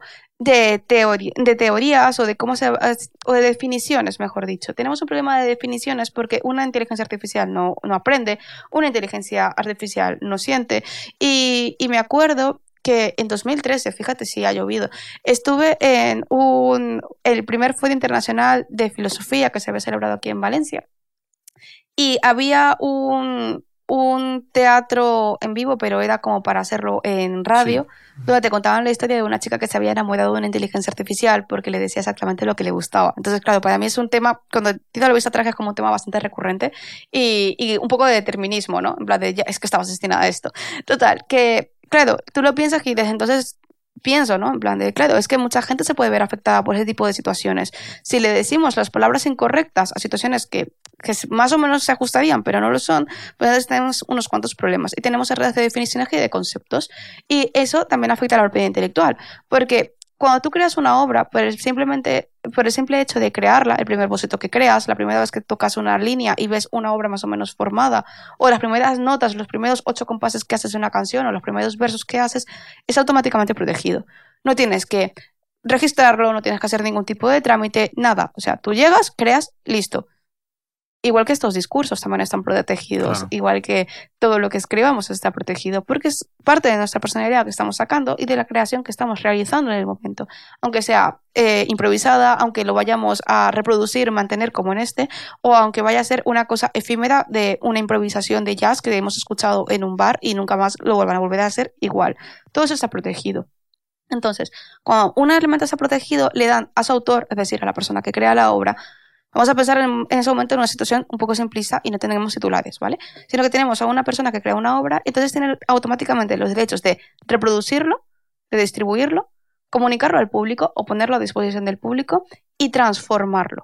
Esos son los cinco derechos principales. El artículo 17 de la Ley de Propiedad Intelectual lo que te dice es todos los derechos económicos y en especial estos cinco, estos cuatro, porque puesta a disposición es una cosa que vino luego. El derecho de acceso luego, el derecho de uso luego. O sea, que a mí no me vengan a decir que es una lista cerrada. El Tribunal Supremo también ha dicho que es una lista abierta, así que mis compis abogados que me están escuchando, no hay discusión en esto, está abierto. Entonces, eh, como, tenemos como tenemos estos derechos, el autor persona física tiene una ventaja competitiva sobre la inteligencia artificial. Y es que la persona física sí que te puede decir, ah, que quieres hacer un libro de dibujos para niños, no te preocupes, yo te voy a hacer a tu sobrina. Le voy a hacer, bueno, un poco distinta para que no se vea muy identificada, pero sí que voy a inspirarme en su persona para que no tengamos problemas de derechos de imagen. Por ejemplo, que eso también vamos a hablar del cómic de Zendaya, voy a poner ahí algún apunte, ¿no? Entonces, para que no tengamos problemas de derechos de imagen, me voy a inspirar, voy a hacer unas cuantas modificaciones, pero que sepas que me he inspirado en tu sobrina, ¿no? Va a tener unos ojos así como muy grandes, muy bonitos, y el pelo así como maravilloso. Total, que cuando pasa todo esto, eh, el autor sí que te lo puede ceder de manera exclusiva para que solamente lo puedas utilizar tú 10, 15, 20 años, 70 si hace falta, y los que sean, o toda su vida más los 70 años después de su muerte, que es el, máximo de la, de la, protección de los derechos. Pero una inteligencia artificial no, porque decíamos, no hay obra, no hay artista. Las imágenes que se generan, ¿de quién son? ¿De la empresa? No lo sé, ¿eh? estoy tirándome el rollo. ¿De la empresa que lo genera? Es de la empresa que lo genera, de tú que lo has pedido, eh, de nadie. O sea, ahí tenemos un problema bastante hardcore. Hostia, eso no me, lo, había, no me lo había parado a pensar es que todo esto va de pensar, ¿eh? Entonces, claro, te pones a pensar, ¿de quién es eso? Es mío. ¿De quiénes son los derechos? ¿Quién puede decir reproduce? ¿Quién puede decir distribuye? ¿Quién puede decir lo que sea? Entonces, a mí estuve en otro podcast de otro compi que estábamos hablando también de inteligencia artificial y se lo explicaba así. A mí me resulta muy extraño porque al final todo se, se, se traduce en términos y condiciones. Las inteligencias artificiales no se están vendiendo como producto, se están vendiendo como servicio. Te están dando el acceso a unos servicios para que tú puedas utilizar su inteligencia artificial. A cambio, pues tú le pones un prompt y te saca una imagen, un texto, lo que sea. Además, así ayudas muchas veces a entrenarlas. Entonces, cuando lees los términos y condiciones, ves que le han aplicado una licencia Creative Commons, para los que no entiendan de licencias Creative, Creative Commons. Commons es... de toda la vida, ¿no? Es la, vale. la que puedes hacer de todo, ¿no? depende, depende, porque son seis premisas que según cómo se combinan te permiten hacer una cosa u otra, ¿vale? Puedes tener, por ejemplo, el hacer efectivamente de todo, o pueden prohibir de utilizar, eh, hacer obras derivadas, o te, o te prohíben el uso comercial de las mismas. Entonces, para mí era como, me estás hablando de que tengo la taza pero sin tener la taza. Es decir, me estás diciendo que me das unos derechos que no existen porque no hay obra, ni hay autor. Entonces me estás prohibiendo reproducirlo, distribuirlo y comunicarlo, por ejemplo, si no pago una taza, o sea, un, dinero, una, un fee a cambio de esto, pero lo que me estás dando en realidad no lo puedo utilizar de esa manera porque tú no tienes unos derechos exclusivos sobre la misma, no han aparecido. Entonces me estás vendiendo la nada. O sea, es una cosa súper paradójica. Y, yo, yo estoy aquí mega rayado, ¿eh? Pensando cosas. Eh, a ver, o sea, me rayado tampoco, pero estoy intentando encajar todo en, mi cabecita. O sea, ya, ya, es que nos hemos metido en el marrón. O sea, ha sido ya, ya hemos entrado de lleno en la autoría de la inteligencia artificial. Estamos con las imágenes. Y yo estoy diciendo, vale, vamos a poner un caso concreto, a ver qué pasa. Yo cojo, eh, uso un prompt, creo una imagen y le pongo mi nombre en una esquina. ¿Eso qué? ¿Eso qué? Claro, eso es mío. O sea, en plan, digo, abro con mm. Photoshop y pongo Alfonso, en plan firmado. A ver, todo el mundo se va, o sea, depende. Si se le ve que tiene manos el bicho, a lo mejor te descubren que es una inteligencia artificial. Ojo, cuidado allí, ¿eh? Eso cuidado, sí, sí, sí, pero imagínate que es eh, algo abstracto, rollo, yo qué sé. Vale, pues si se puede demostrar que es hecho por una inteligencia artificial, pues te van a pillar con el carrito del helado. Pero la cuestión es saber quién lo ha hecho y cómo lo ha hecho. Lo que pasa es que estos, es que me encanta cómo se llaman, estos artistas del prompt, yo las llamo prompters, lo siento, ¿eh? pero es que para mí sois prompters. Artistas seréis cuando os peguéis y con un proceso creativo, ahí sí, pero de momento sois prompters. Cuando los prompters llegan y dicen, no, es que he creado esto, dices tú, a ver, le has dado unas órdenes a un bicho para que te lo cree. O sea, un bicho, una cosa en realidad, porque los bichos también tienen un poco más de dignidad. Entonces, no es, no es, eh, no soy, no soy tecnofoba, pero es que vamos a ver, hay que, hay que poner pues niveles, ¿no? Entonces, bueno, tú se lo pides a una cosa, a un objeto inanimado que te cree algo ahí tienes un problema, que tú se lo estás pidiendo, pero no tienes suficiente detalle. ¿Por qué? Porque muchos prompts en realidad son del rollo, hazme un dibujo de, imagínate, una ciudad donde hay una chica observándola al estilo Tumblr de Vianart o al estilo de Lois. Ya la has cagado. O sea, es si estás buscando como un estilo o una forma para poder describirlo, pero lo que te está saliendo son personas que existen, que seguramente estás vulnerando desde el punto de vista de, derecho de la competencia sus, sus digamos, su, su, buen nombre, su derecho y demás, eso ya también entraría en ese, en ese melón, porque a mí me encanta abrir, abrir melones. Entonces, bueno, eso, si te pillan como los prompters diciendo, he creado esto, pues aunque le pongas tu firma, sigue sin haberlo creado tú, porque no has dirigido tú el proceso creativo, no has tomado tú las decisiones libres para llegar a ese, digamos, resultado como mucho le puedes poner al randomizador, este me gusta, dame una variación, dame una variación, dame una variación hasta que consigas una cosa que te guste. Pero igualmente es como RNG, o sea, es como Random Number Generator, dame algo, lo que sea, que siga más o menos este estilo y si puede ser del estilo de este personaje que me gusta mucho, estará guay. Entonces, ahí tenemos un problema, porque sí que es verdad que habían algunas historias de, por ejemplo, que decían de un artesano que, te, que vendía pues las herramientas más bonitas, que las hacía medianamente rápido, tal, no sé cuánto, sí, menudo, menudo, menudo lujo.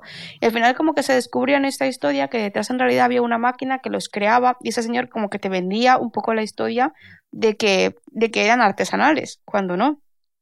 Eso podría ser incluso publicidad engañosa, que podría ser un problema, ¿vale? Entonces podríamos entrar dentro de derecho de la competencia o competencia desleal, porque estás aprovechándote pues, de ciertos atributos o prerrogativas de ciertas personas o de cierto, digamos, renombre de ciertos, de ciertos usuarios y bueno, pues eh, engañar a los consumidores y usuarios. Entonces aquí pues tenemos un grupo de leyes que protegen al público, al mercado también, de que no le estés vendiendo pues cosas que no son. No se puede vender un gato por una liebre, ¿no? Pues lo mismo pasa con el arte.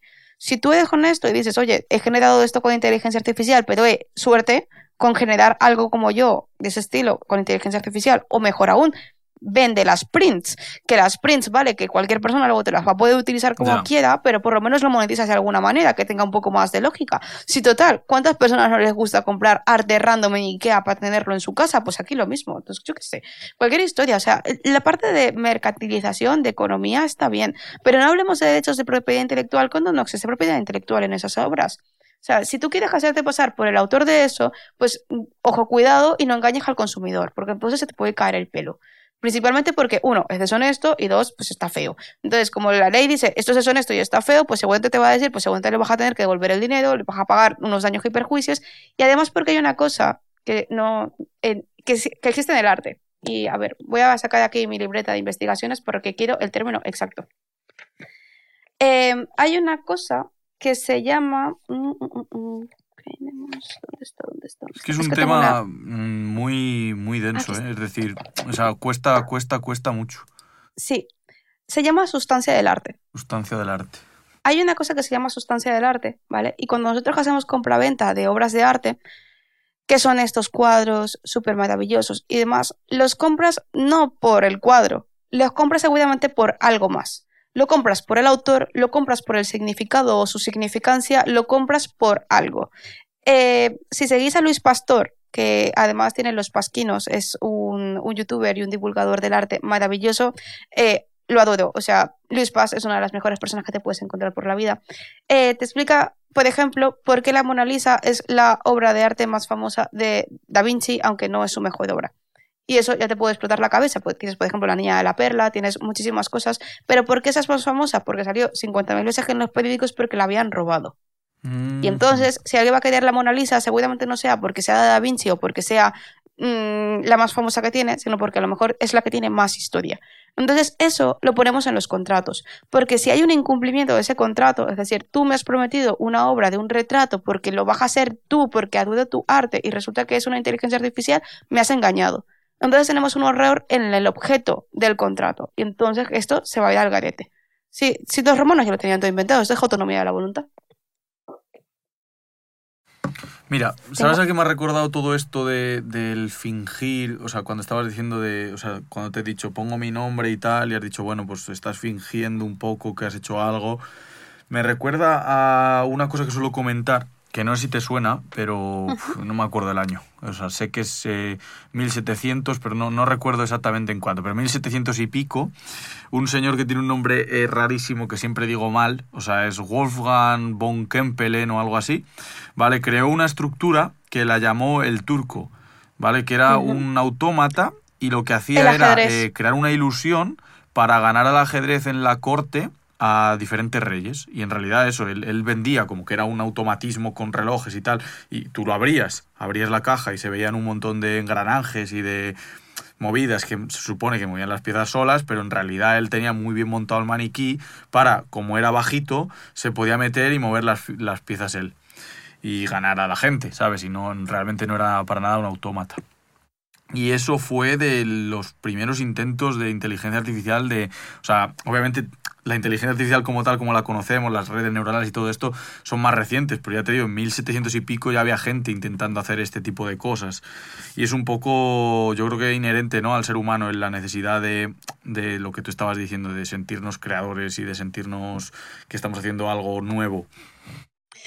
Sí, el automatismo, o sea, el, este, o sea, el, el turco, este, esta anécdota sí que la conocía, pero es que eh, lo puedes ver también, por ejemplo, en el monstruo de Frankenstein Mm, o en el sí. golem de Praga. Sí, sí, o sea, total, es total. que es, es sueño húmedo de la humanidad construir algo que tenga conocimiento o pensamiento o que pueda como igualarnos o conseguir una igual, cuando en realidad creo que solamente bastaría con vernos entre nosotros. También creo que es porque últimamente estamos cada vez más desconectados y hay siempre como ese, esa idea de es que a lo mejor una máquina es mucho más fácil trabajar con ella o relacionarnos con ella. Sí. Pero eso es pereza, o sea, no me O sea, relacionarse entre humanos que es difícil, yo lo sé, pero es lo que hay.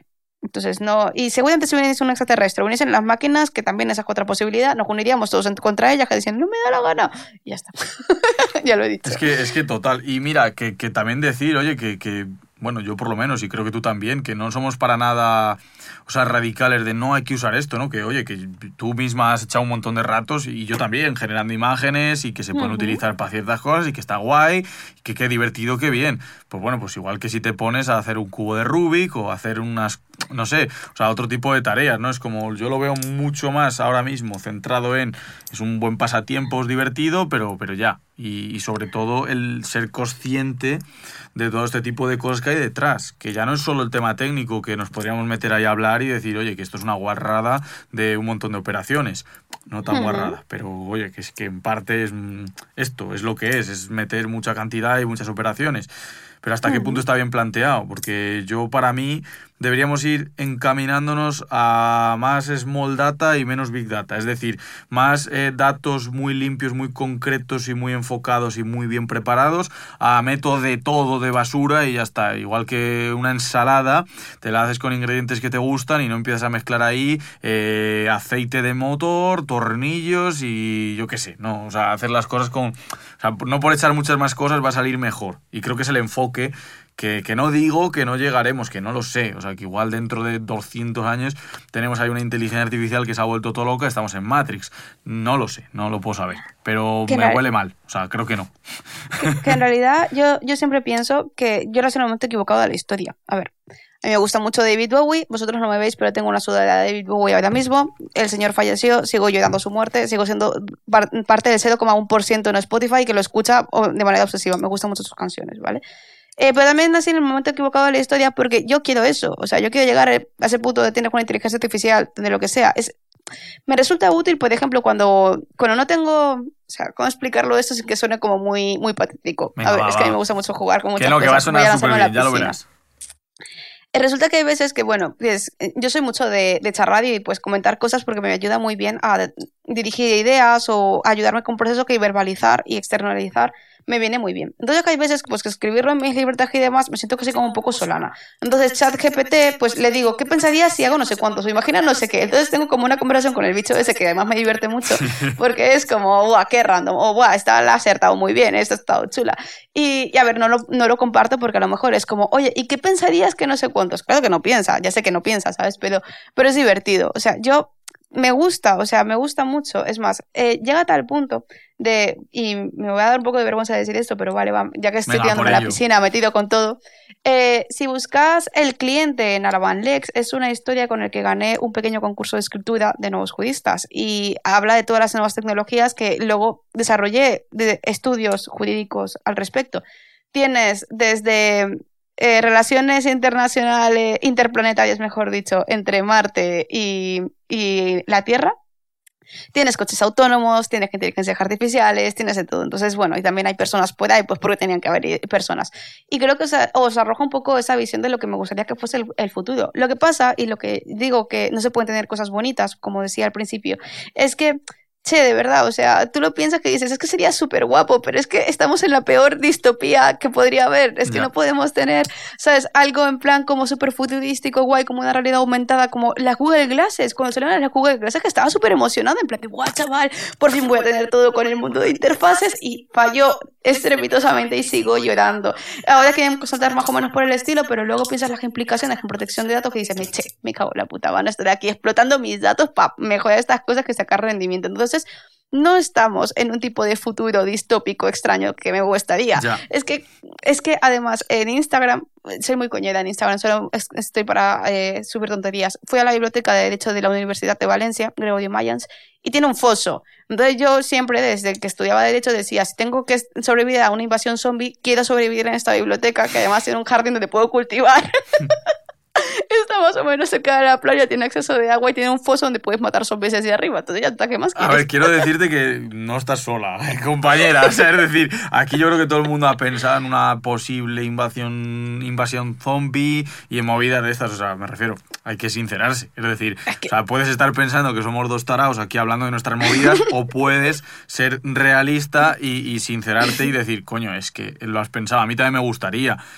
Pero eh, no sé si estarás de acuerdo conmigo en esto, pero sí que eh, veo que queremos correr mucho. Es decir, hay una cosa que para mí es eh, necesaria y es que las cosas de palacio van despacio. A mí eso siempre me parece como un gran dicho. Eh, queremos correr mucho, ¿sabes? Ahora llega esto y quieres estar en la ola, de, en la cresta de la ola de absolutamente todo y no se puede. Es decir, hay cosas que requieren mucho tiempo y no. O sea, queremos leer un libro y quedarnos con sus ideas principales en 45 minutos. Queremos hacer un curso de tres semanas para conseguir una profesión que requiere un montón de años de estudio. Queremos eh, ser eh, como Bizarrap eh, o como Rodri, que es mejor que Bizarrap, perdón, en menos tiempo haciendo un cursillo online. Que, ¿Sabes? Ese tipo de cosas eh, me chocan. Y es un problema interno personal, no es ni de la inteligencia artificial, ni de los datos, ni nada. Es simplemente el ansia de inmediatez. Y de verdad que hay veces que hay que ir más despacio. Y yo reconozco que, aún así, perdóname, pero creo que tú también, somos dos personas que vamos a un ritmo bastante frenético. O sea, solo hay que ver el podcast. Aún así, yo abogo por eso, el decir, oye, calma. O sea, hay veces que hay que pararse, hay que decir, pues bueno, pues igual esto no. O sea, a mí Elon Musk eh, aunque hay partes en las que guay, le admiro mucho, en otras es como, eres idiota, tío. Porque ese mensaje de continuo hype, de continuo, en 2023 voy a lanzar un cohete, no sé dónde, voy a hacer no sé qué, y luego no cumplirlo. Y en tal fecha, no sé qué, me recuerda a un manager tonto que no sabe lo que tardan ciertas tareas, te pone unos tiempos y nunca se van a cumplir. Y en tecnología es súper habitual, súper habitual. En otros sectores también, pero en el sector tecnológico lo de los tiempos y que tengas a un tío que te diga esto tiene que estar para el lunes y nunca va a estar para el lunes y ni siquiera es realista pensarlo y dimensionarlo para el lunes es muy típico. Y bueno, hasta aquí el speech este que he dado aquí yo de, de, charla motivacional. Sí, a ver, eh, me uno a la charla motivacional porque creo que dentro de nosotros viven siempre dos lobos uno que quiere soñar con el, con el mundo del futuro, de siempre, es, es, es, una cosa muy curiosa, porque además me enteré que en, japonés, porque empezó a estudiar japonés, no existe el futuro, depende de, o sea, está el presente, el tiempo verbal el presente y el pasado, y según qué palabras conjugues, pues ya puedes construir los futuros. Me parece una cosa muy curiosa, porque entonces eso también tiene que ver con su idea de tradición y vivir el presente y demás, y no te la juegues con el futuro que no sabes si vas a estar vivo mañana. total. Entonces, nosotros tenemos esa idea de vivimos con ansiedad del futuro, tenemos esas ganas de inmediates, lo cual aumentó con las redes sociales, con el móvil, que además yo estoy haciendo un esfuerzo bestial y brutal por no estar pendiente siempre del móvil. Ya, ya, ya, total. Entonces creo que también eso fue como el tabaquismo, nos, nos, vino de golpe y sopetón, todo el mundo fumaba y de repente nos dimos cuenta que era malo y vale, a pasar años para quitarnos las costumbres. Exacto, y ahora está todo el mundo dejando de fumar. Entonces, claro, todo el mundo está dejando de fumar, cada vez, eh, antes era como estás fumando en un sitio público y la gente pues tenía que callar y ahora como alguien fumando en un sitio público y dices, perdona, estás fumando, me molesta, y ya lo dejan. ¿sabes? la verdad Claro, entonces, esto pasa más o menos lo mismo, es el mismo efecto. Lo que pasa es que ahora estamos en un momento temprano y por eso decía, el futuro para ciertas, para ciertas personas ya llegó, ya está aquí, o ya lo pueden ver, o lo pueden tocar, o pueden jugar con él, y para otras personas aún está llegando. Por eso aún tenemos a los entry levels, por así decirlo, en blockchain, en Bitcoin y demás, aunque ahora mismo están en los momentos más bajos de su historia, pero empiezan como a descubrir y dicen, hostia, qué buena idea. Y entonces vuelves a escuchar como el discurso de 2014, 2010. Exactamente. Y dices tú, a ver, esto es muy 2010, 2014, ¿vale? Entonces, aquí pasa lo mismo. Eh, nos gusta soñar, nos gusta ver el futuro, nos gusta pensar e imaginar mundos distintos, porque nuestra, nuestra personalidad o es un factor humano, nos gusta creer, o sea, tenemos esa, esa situación un poco fantasiosa, ¿no? Y cuando empiezas a ver estas inteligencias artificiales sin haberte parado a abrirlo, a cacharrear, que además creo que es una de esas cosas muy hackers, ¿no? De lo primero que es un hacker cuando le das un teléfono es abrirlo para saber cómo funciona y cuáles son las funcionalidades que tiene. O sea, es maravilloso. Me encanta verlos. Entonces, eh, pues cuando, cuando tienes esto, lo primero que tienes que hacer es no dejarte como llevar por el brilli brilli y decir todas las cosas que hay, sino para un momento, estudiar lo que hay y entonces funciona. Entonces, por eso decía, yo soy muy cabezota, soy muy curiosa. Y esa curiosidad me sirve para que cuando a mí me den un cacharro, diga, hostia, ¿esto qué es? Y empiece a abrirlos y tal. Y con el tiempo ya empecé a buscar como las dificultades, ¿no? De decir, ostras, es que no se puede tener nada bonito porque esto lo van a utilizar para el mal. Lo van a utilizar, por ejemplo, para hacer pornografía que no esté permitida. Lo van a utilizar para explotar nuestros datos. Lo van a hacer para acosarme, para controlarme, para tener un gran hermano. Y no es que llegas a un punto de paranoia, de decir, hostia, es que no puedo hacer nada, sino que te alerta un poco de lo que puedes estar perdiendo si te dejas llevar por el hype. Entonces, a mí me encantaría la minería espacial, pero ¿cuánta gente tiene que morir para que lleguemos a eso? Entonces, es más fácil que vaya un dron, ¿no? No se juega la vida, pero por lo menos tienes una parte de lo que tú querías. O cuando estaban hablando de los programas de gente que va a vivir en Marte, en plan de un, como si fuese un gran hermano, pero en Marte, y así vamos a ver cómo están los colonos. A ver, es que es- está muy bien decirlo, suena como, guau, qué re hostia, ¿no? Pero luego empiezas a ver la tecnología actual que tenemos, los conocimientos actuales que tenemos, que incluso los trajes espaciales nunca se habían probado con mujeres, sino con hombres. Y es que claro, Entonces te, te ya das cuenta de. Te das Es que no hace de que- tanto, es que no hace tanto que estábamos muy jodidos. Digo ya, en, en España, ¿sabes? O sea, me refiero que, que, tío, a mí me gusta mucho y tengo mucha suerte de poder hablar con mi abuelo todavía. Y me mola muchísimo hablar con él y que me cuente cosas de su época. De verdad. Es decir, que no hace tanto tiempo, ¿sabes? Que, que en verdad estamos pensando y es que no hace tanto tiempo realmente. Que, no sé, igual me pongo así súper intenso para terminar el podcast, pero vamos a, vamos a ver si no nos peta aquí el corazón de intensidad. Pero que creo que al final lo que estabas diciendo de que todas las modas y todo esto se repite, lo de la ventana de Oberon de, de diferente disponibilidad y de que al final somos súper cíclicos, de decir, pasa esto, nos aburrimos, lo dejamos, volvemos otra vez y seguimos dando vuelta y vuelta y vuelta, es que es muy humano. Y muchas veces no estoy diciendo que no haya que probar con las inteligencias artificiales, que no es una tecnología de la hostia, pero sí que creo que hay que rebajar un poco el, el ansia, el, ay, puedo hacer con ChatGPT y tal, que a mi juicio, o lo que yo creo, no es más que una ansia de querer, pues, por ejemplo, lo que leo en Twitter es una ansia de querer llegar a más gente en Twitter y como se está hablando de esto, se habla de esto. Y yo hay veces que me tengo, de verdad que me tengo que controlar, porque digo, si es que yo no quiero hablar de esto, porque estoy metiéndome no, o sea, ¿por qué estoy enfocando contenido en esto simplemente porque suena así? No es lo que va conmigo, no me resuena a mí. Entonces creo que el podcast ha sido súper guay por eso, porque aparte de aprender de autoría, que de verdad que yo he apuntado muchísimas cosas, espero que la gente también, pero vamos, yo soy el primer beneficiado de que vengáis gente tan maravillosa a este podcast eh, que ha apuntado un mogollón de cosas. Además de hablar de autoría y de eso, haya un poco de concienciación de decir, tío, que la legislación está aquí porque al final somos unos mandriles evolucionados eh, con un poco más de cabeza y intentando sobrevivir en un mundo que... y dándonos más importancia de la que realmente tenemos, ¿sabes? Que es la realidad. Sí, pero es súper bonito. A mí lo que me gusta de este, de este podcast es que hemos hablado de cosas muy humanas. Entonces, como estamos cerrando, esa parte de intensidad, por favor, quedaosla, porque al final es lo que nos toca cuando estamos hablando de nuevas tecnologías. A mí no por lo menos me lo parece, porque cuando estamos hablando de metaverso, cuando estamos hablando de estos, digamos, revoluciones que están ahí como muy al, al oído, tienes que pararte un momento a pensar dónde estamos el punto A y cómo queremos llegar al punto B, ¿no? Entonces, bueno, quiero dejar un, un par de ideas claves, Venga, por si acaso se han quedado muy pensando y filosofando como nosotros, porque yo creo que esto es gran parte de lo que es el derecho también, pensar en las relaciones humanas y cómo nos estamos haciendo. Eh, bases de datos para entrenar inteligencias artificiales. En Europa se permite, bajo unos ciertas premisas y unos cuantos preceptos. Si eres autor y no quieres que lo utilicen, por favor ponlo en tus redes sociales o ponlo en algún sitio. Tienes derecho a mandar un DMCA para saber si están tus obras utilizadas y que por favor las quiten porque tú no has permitido en un momento para hacerlo.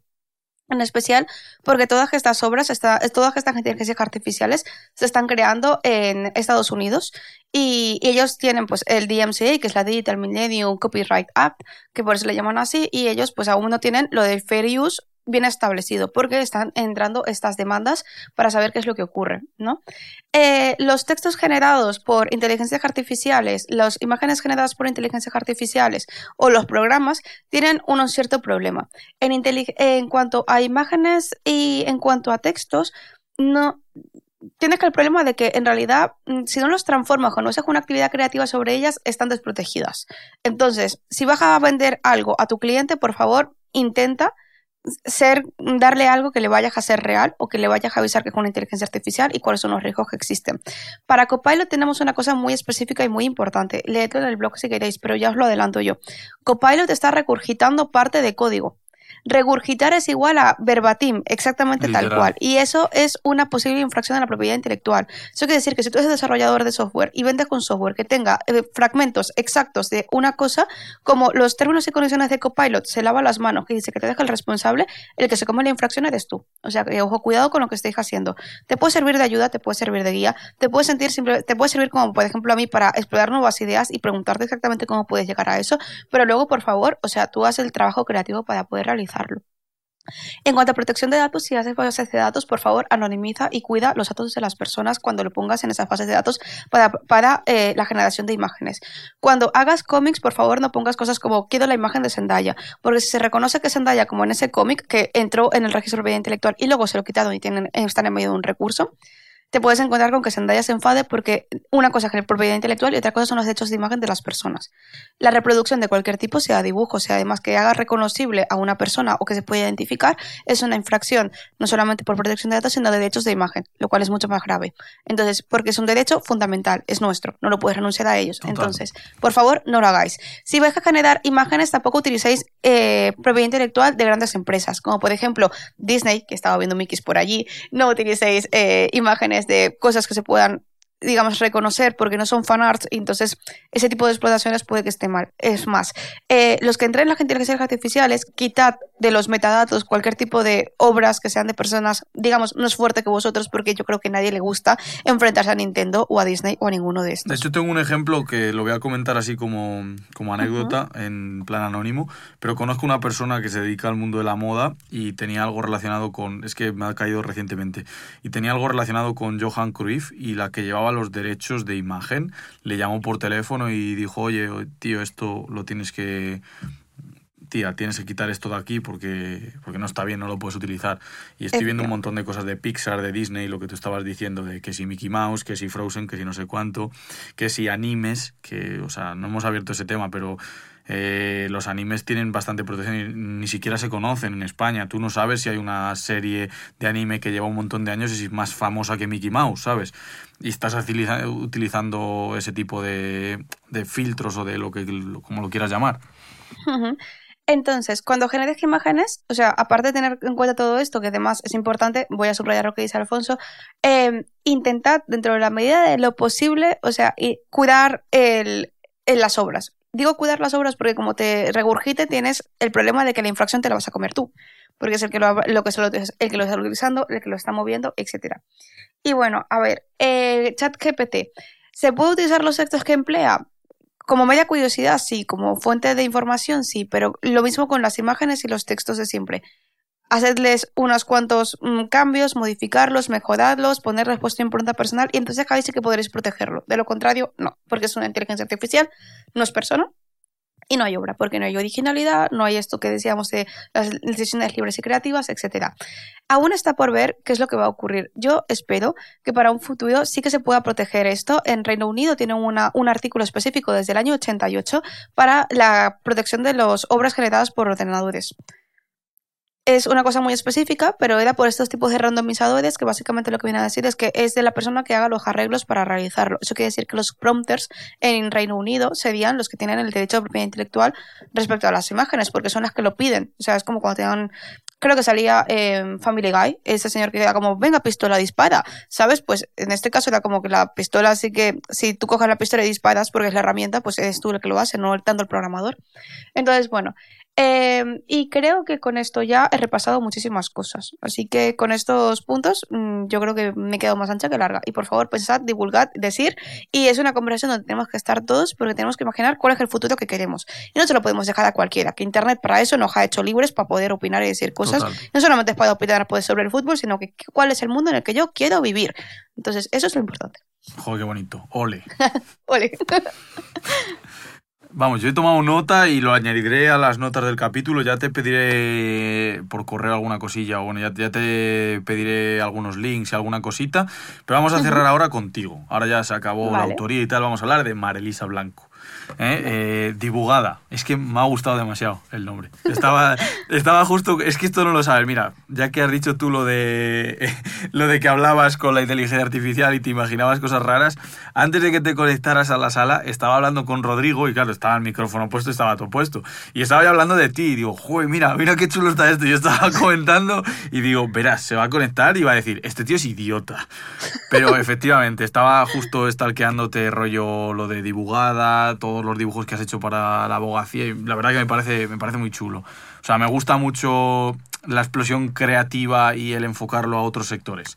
O sea, de hecho creo que es algo que también hago yo en, en mi sector, el llevar mi toque personal a, por ejemplo, este podcast no busca ser algo mm, totalmente técnico, sino que es justo eso, un hablo de todo y, y de data, ¿sabes? Es- hablamos a de autoría y te decimos que Cyberpunk y este tipo de cosas, que es lo que me parece realmente interesante. Entonces ahora toca que dejes aquí tu, tu sello, ¿sabes? Tu, lo que estabas diciendo, igual que en Copilot tenemos que tener en cuenta que hay que poner nuestra impronta personal, pues ahora quiero que a este capítulo le pongas tu impronta personal y nos recomiendes pues lo que quieras. O sea, yo digo series, películas, libros, voz, o sea, un blogs, eh, revistas, series, un peluche que te gusta, un tipo de comida, lo que te dé la gana, para que la gente luego lo asocie a ti.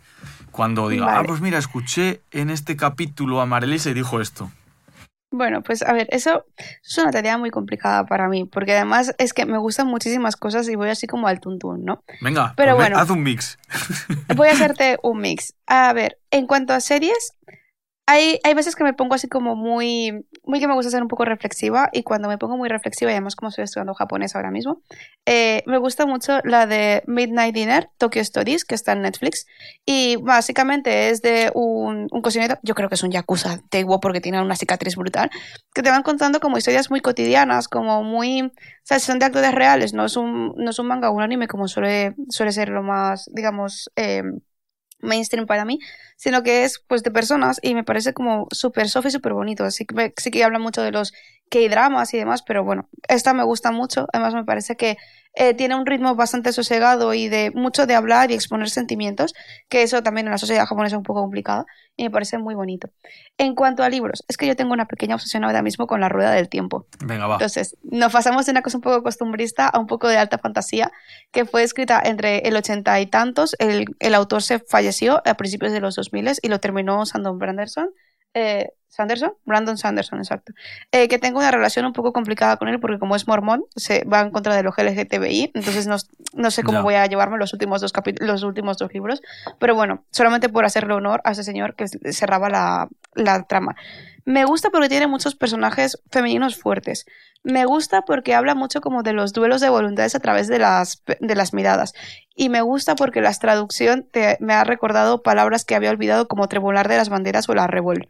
Entonces, eh, son palabras que al fin y al cabo se están como perdiendo un poco y me gusta mucho. En cuanto a podcast, es que creo que se llamaba el de eh, podcast ideal total, o sea, no sé, una cosa muy extraña, me lo puso mi novio hace poco, pero el que estoy escuchando es uno de, de alemán, que es como alemán, ¿por qué no? Y es de la radio oficial de allí y bueno, te viene muy bien porque además tiene una historia de un duende con un chico que te van explicando las palabras y demás y así aprendí a decir mi frase estre- estrella en alemán que es Das ist unhöflich, que significa eso es muy descortés y entonces me parte el culo de risa porque es lo primero que le dije a algunos amigos alemanes cuando hicieron alusión a mi edad de 32 años y que por tanto ya éramos mayores. Y dije, perdona, das ist unhöflich porque yo sigo siendo una bebé, ¿no? Entonces eso me, me pasa un poco. En cuanto a blogs, bueno, eh, voy a hacer un poco de autobombo porque está el de Acme, siempre Hombre. pongo además postdatas. Y en el blog de Acme, además, lo que me gusta es que cuando me, me ponéis preguntas, primero hago un hilo en Twitter porque yo soy muy divulgadora de Twitter. Me gusta escribir allí, sí que, sí que hablo mucho desde el punto de vista del sentir de los, de los autores, porque no hay cosa que me rompa más el corazón de escuchar a un montón de personas pues diciendo, Sí. me encuentro mal por esto, esto me parece que es una puta mierda. Entonces yo digo, es que tenemos herramientas legales. Si quieres, puedes hacer esto. Y yo se lo explico a la generalidad y vamos aprendiendo todos.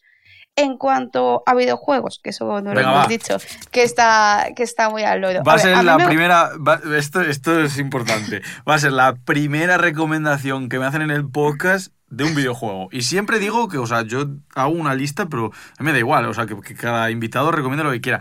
Estamos con el videojuego a tope. Vale, pues eh, en videojuegos, a ver, os vais a reír un poco de mí, ¿vale? Pero no pasa nada, yo os quiero igual. Eh, me gustan todas mucho las segas de, los juegos tipo Fire Emblem, por tanto el Banner Saga, que es un indie, está muy chulo. Eh, también he empezado el Kinsit, que no está nada mal, el Kinsit. El Ninokuni también está bien, pero si tengo que decir uno que me apetece rejugar muchísimo, pero muchísimo, es la saga de Deponia. Es una aventura gráfica. Y, claro, no todo el mundo le gusta las, aventuras gráficas, pero esta, además de ser hilarante, el, el, digamos, el estudio hizo un grupo de canciones coñeras que yo aún a día de hoy, que han pasado más de 10 años desde que lo, lo jugué por primera vez, no dejo de cantarlas. O sea, eh, para que os hagáis una idea, canto fatal, ¿eh? pero que empiece con una canción de Me duele la cabeza de tanto cantar. Entonces ya dices tú, madre mía, y dice, no sería un problema si no cantase tan horriblemente mal. Entonces ya, ya está, o sea, a mí me ganó. Entonces, ese juego es, es, maravilloso, creo que me gusta muchísimo. Y todos los que sean de Enter the Dungeon, Escape the Dungeon y demás, porque creo que son como super guays. Eh, estos de... Ah, y si os gustan las aventuras, el For the King está guapísimo. ¿Te gustan los que son roguelike? Sí, el Cult of the Lamb está muy chulo. El Hades 2 estamos esperándolo a saco. Estamos esperándolo y luego, todos. Estamos esperándolo todos porque fue uno de esos grandes anuncios. Y luego, ya que estamos como unos primeros, si os gustan los juegos en plan eh, de, de estrategia pero mental, el War Chest es un juego de mesa, pero os va a flipar muchísimo. Es de 2 a 4 jugadores, tienes que elegir un, un, ejército, tienes que poner tus fichitas y tienes que conquistar varios puntos. Tiene dos expansiones. ¿Qué dije yo? Es que es una auténtica fantasía. Luego tienes el de Unstable Unicorns, que es súper rápido, y mi favorito de todos es un juego de 5 minutos que puedes ganar por cosas como tan fáciles como has ganado por ser la única chica bajita de esta sala, de esta mesa, que es ¿alguien ha jugado, alguien ha probado este juego? Es brutal. Entonces nada, eso son mis recomendaciones de cosas que podéis hacer cuando juguéis y demás, por favor, decídmelo. Y bueno, creo que ya sí, lo último que se me va a olvidar y, creo que también os gustaría, si os gustan los videojuegos, que he visto que a Alfonso también le gustan, eh, tenemos un podcast, una amiga y yo, con la marca que le hice, que se llama Abogada Gamer, y el podcast se llama Legally Wizards porque te enseñamos pues un poco pues la magia, somos el mago que te acompaña en tu aventura porque venimos a conocerte un poco. Cuidado, eh, Legal y Wizard, eh. Cuidado que hay competencia aquí al brujo de los datos, eh, cuidado. pero, pero en Legal y Wizards lo que hacemos es entrevistar a personas del sector y hablamos de cosas interesantes como localización, diseño de niveles de videojuegos, cosas así, un poco más detrás de las cámaras que nos apetecía mucho que conociesen lo que hacen nuestros clientes. Entonces dijimos, oye, te pasas por el podcast y hablamos de pues qué se hace aquí o qué es un espacio seguro o qué es no sé cuántos. Entonces, entonces, creo que también os puede gustar. Y que ya me callo porque si. Ah, y de música, por favor, escuchadme los Talking Heads de David Bowie. Los quiero muchísimo para que no los escuchéis. Sé que es un poco retro, pero me gusta mucho, sobre todo, la de This Must Be Place de Talking Heads y de, y de David Bowie. Eh, no escuchéis lo mainstream eso de los 80, tendréis que iros a The Rise and Fall of Sig Stardust, que es uno de sus primeros discos, es de los mejores que te puedes echar a la cara, porque además tiene cosas como Soul Love o Rock and Roll Suicide, que son dos temazos que dices, madre mía, por favor. Entonces eso, ya me callo. Yo me voy, a, confesar, ¿eh? Venga, ya que hemos abierto un espacio de confianza aquí, eh, esto no ha pasado nunca, normalmente lo dejo para después de las cámaras, pero voy a serte sincero, tú cuando estabas hablando de, de David Bowie, yo he ido por aquí a Pepito Grillo desde la cabina y le he dicho de repente, pero si quién es. Hostia.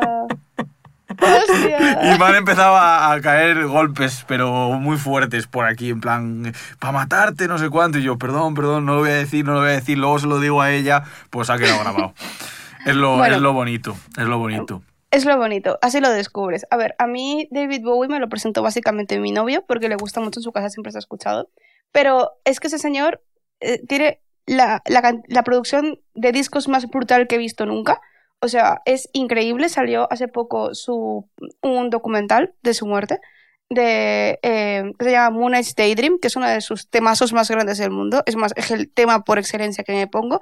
Pero yo os recomiendo esas otras dos porque si no, os voy a dar mi canción y no me apetece. Entonces, lo siento. En, eso soy en, mi defensa diré que yo sabía que era cantante, pero, ¿sabes? Como el que dice este futbolista. O sea, de ese, de ese eh, rollo cantante, actor, artista, ese señor ha hecho de todo porque creo que es una de las premisas más bonitas que he escuchado nunca y por eso lo admiro tanto. Eh, que él quería vivir una gran aventura en su vida, no sabía cómo iba a ser, pero él no quería llegarse a la tumba mm, con una vida susa. Entonces es increíble. Si te pones a mirarlo, eh, va cambiando, es como un camaleón. Según el tiempo y según la época es un personaje nuevo y es increíble. A ver, Por a mí me está gusta dando muchísimo curro y tengo hasta miedo, ¿eh? Porque yo normalmente todas las recomendaciones de los invitados, pues eh, o las veo si son series, o los libros los pillo, o la música y los videojuegos me vas a volver loco porque no, o sea, no me va a dar para jugar a todo, pero la música sí que me la voy a poner seguro. O sea, de hecho, de- seguramente de camino a casa ya me ponga alguna canción porque son deberes propios. Y ahora... También yo cruzando los dedos, así en plan, espero que no sea un marrón muy gordo, porque tu amiga Bárbara se comportó muy bien. Ahora toca eh, el melón importante. Me gustaría que recomendaras eh, un tema o un invitado o invitada para el podcast.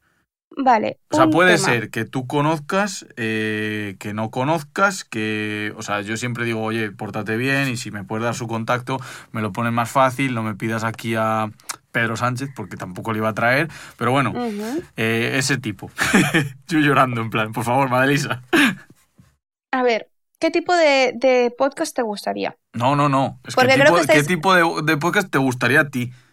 Vale, es que hay una cosa que a mí me gustaría mucho que eh, apreciases un poco más. Venga, Así que te voy a recomendar que hables con mi amiga Tamara, vale. que ella es localizadora de videojuegos, se Vale. dedica a la traducción. Me parece un tema importantísimo porque si te gustan los videojuegos, gran parte de su éxito muchas veces se debe a la traducción.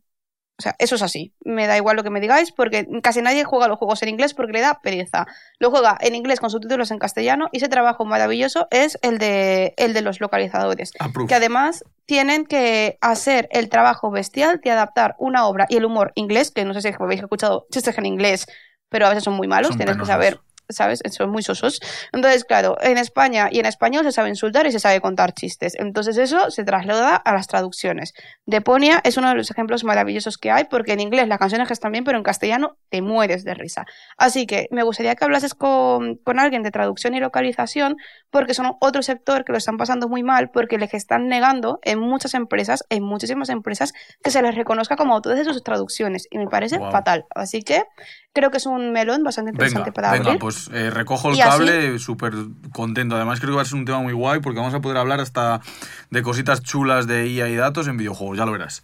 Sí, exacto. Entonces, yo creo que eso se va a hacer muy guay y por mí te daría unos cuantos nombres más de desarrolladores. Entonces, luego te mandaré un mensaje para que seas eso. Pero como me pediste uno y es un tema muy importante para mí, pues te, te Vale, no, no, este, ¿vale? perfecto, perfecto. Vamos, si quieres recomendar alguna cosa más o quieres decir algún nombre más, eh, adelante. ¿eh? O sea, hay gente aquí que ha dicho muchos. Lo único que yo eh, intento cumplir con todos, pero hay alguno que se me dificulta. O sea, te dificulta. Vale. Pues también que está muy guay y son compis también de, de podcast de derecho, que es jugando de derecho, están Darío, que sí que es súper especialista en protección de datos. Habla sobre todo, y eso me gustó mucho, de las loot boxes y de pues ese tipo de herramientas que podemos utilizar. Así que si puedes hablar con Darío López, de que se llama Enclave de Derecho, también podría ser. Entonces, te paso esos dos perfiles de momento, a ver si se me ocurre luego otro, que tengo tu WhatsApp, o sea, estás condenado, lo siento. no, al revés, al revés. Estoy bendecido. Estoy bendecido. Fantástico. Jolín, pues eh, Marelisa, millones de gracias. La verdad que yo estoy ahora mismo como cuando te dan una buena noticia y sales como que sales como muy contento. Estoy súper agradecido de que te hayas pasado por aquí. De verdad, creo que ha sido súper interesante el podcast. De hecho, eh, también apúntate aquí un logro de... Es el primer podcast que Rodrigo escucha con un 60% de atención. Te puedo decir un 50 y pico, que me parece ya maravilloso porque no pasa del 5 y muchas veces se va. O sea que, oye, un, un, un hito. Muchísimas gracias, gracias. de verdad. Muchísimas gracias por venirte. A ti, ha sido todo un placer, en especial porque hemos hablado de humanismo casi más que de, de datos y de ciencia, y también porque compartimos muchos gustos en común de cultura pop, entonces ese es nuestro trabajo principal y nos alegra muchísimo poder compartir ese espacio con vosotros. Oye, pues millones de gracias y nos vemos en la próxima. Chao, chao. En la próxima, chao, chao. Gracias a ti que nos estás escuchando por el apoyo y a One Soul Studio por la postproducción de este audio. Comparte el podcast si te ha gustado y síguenos en redes sociales.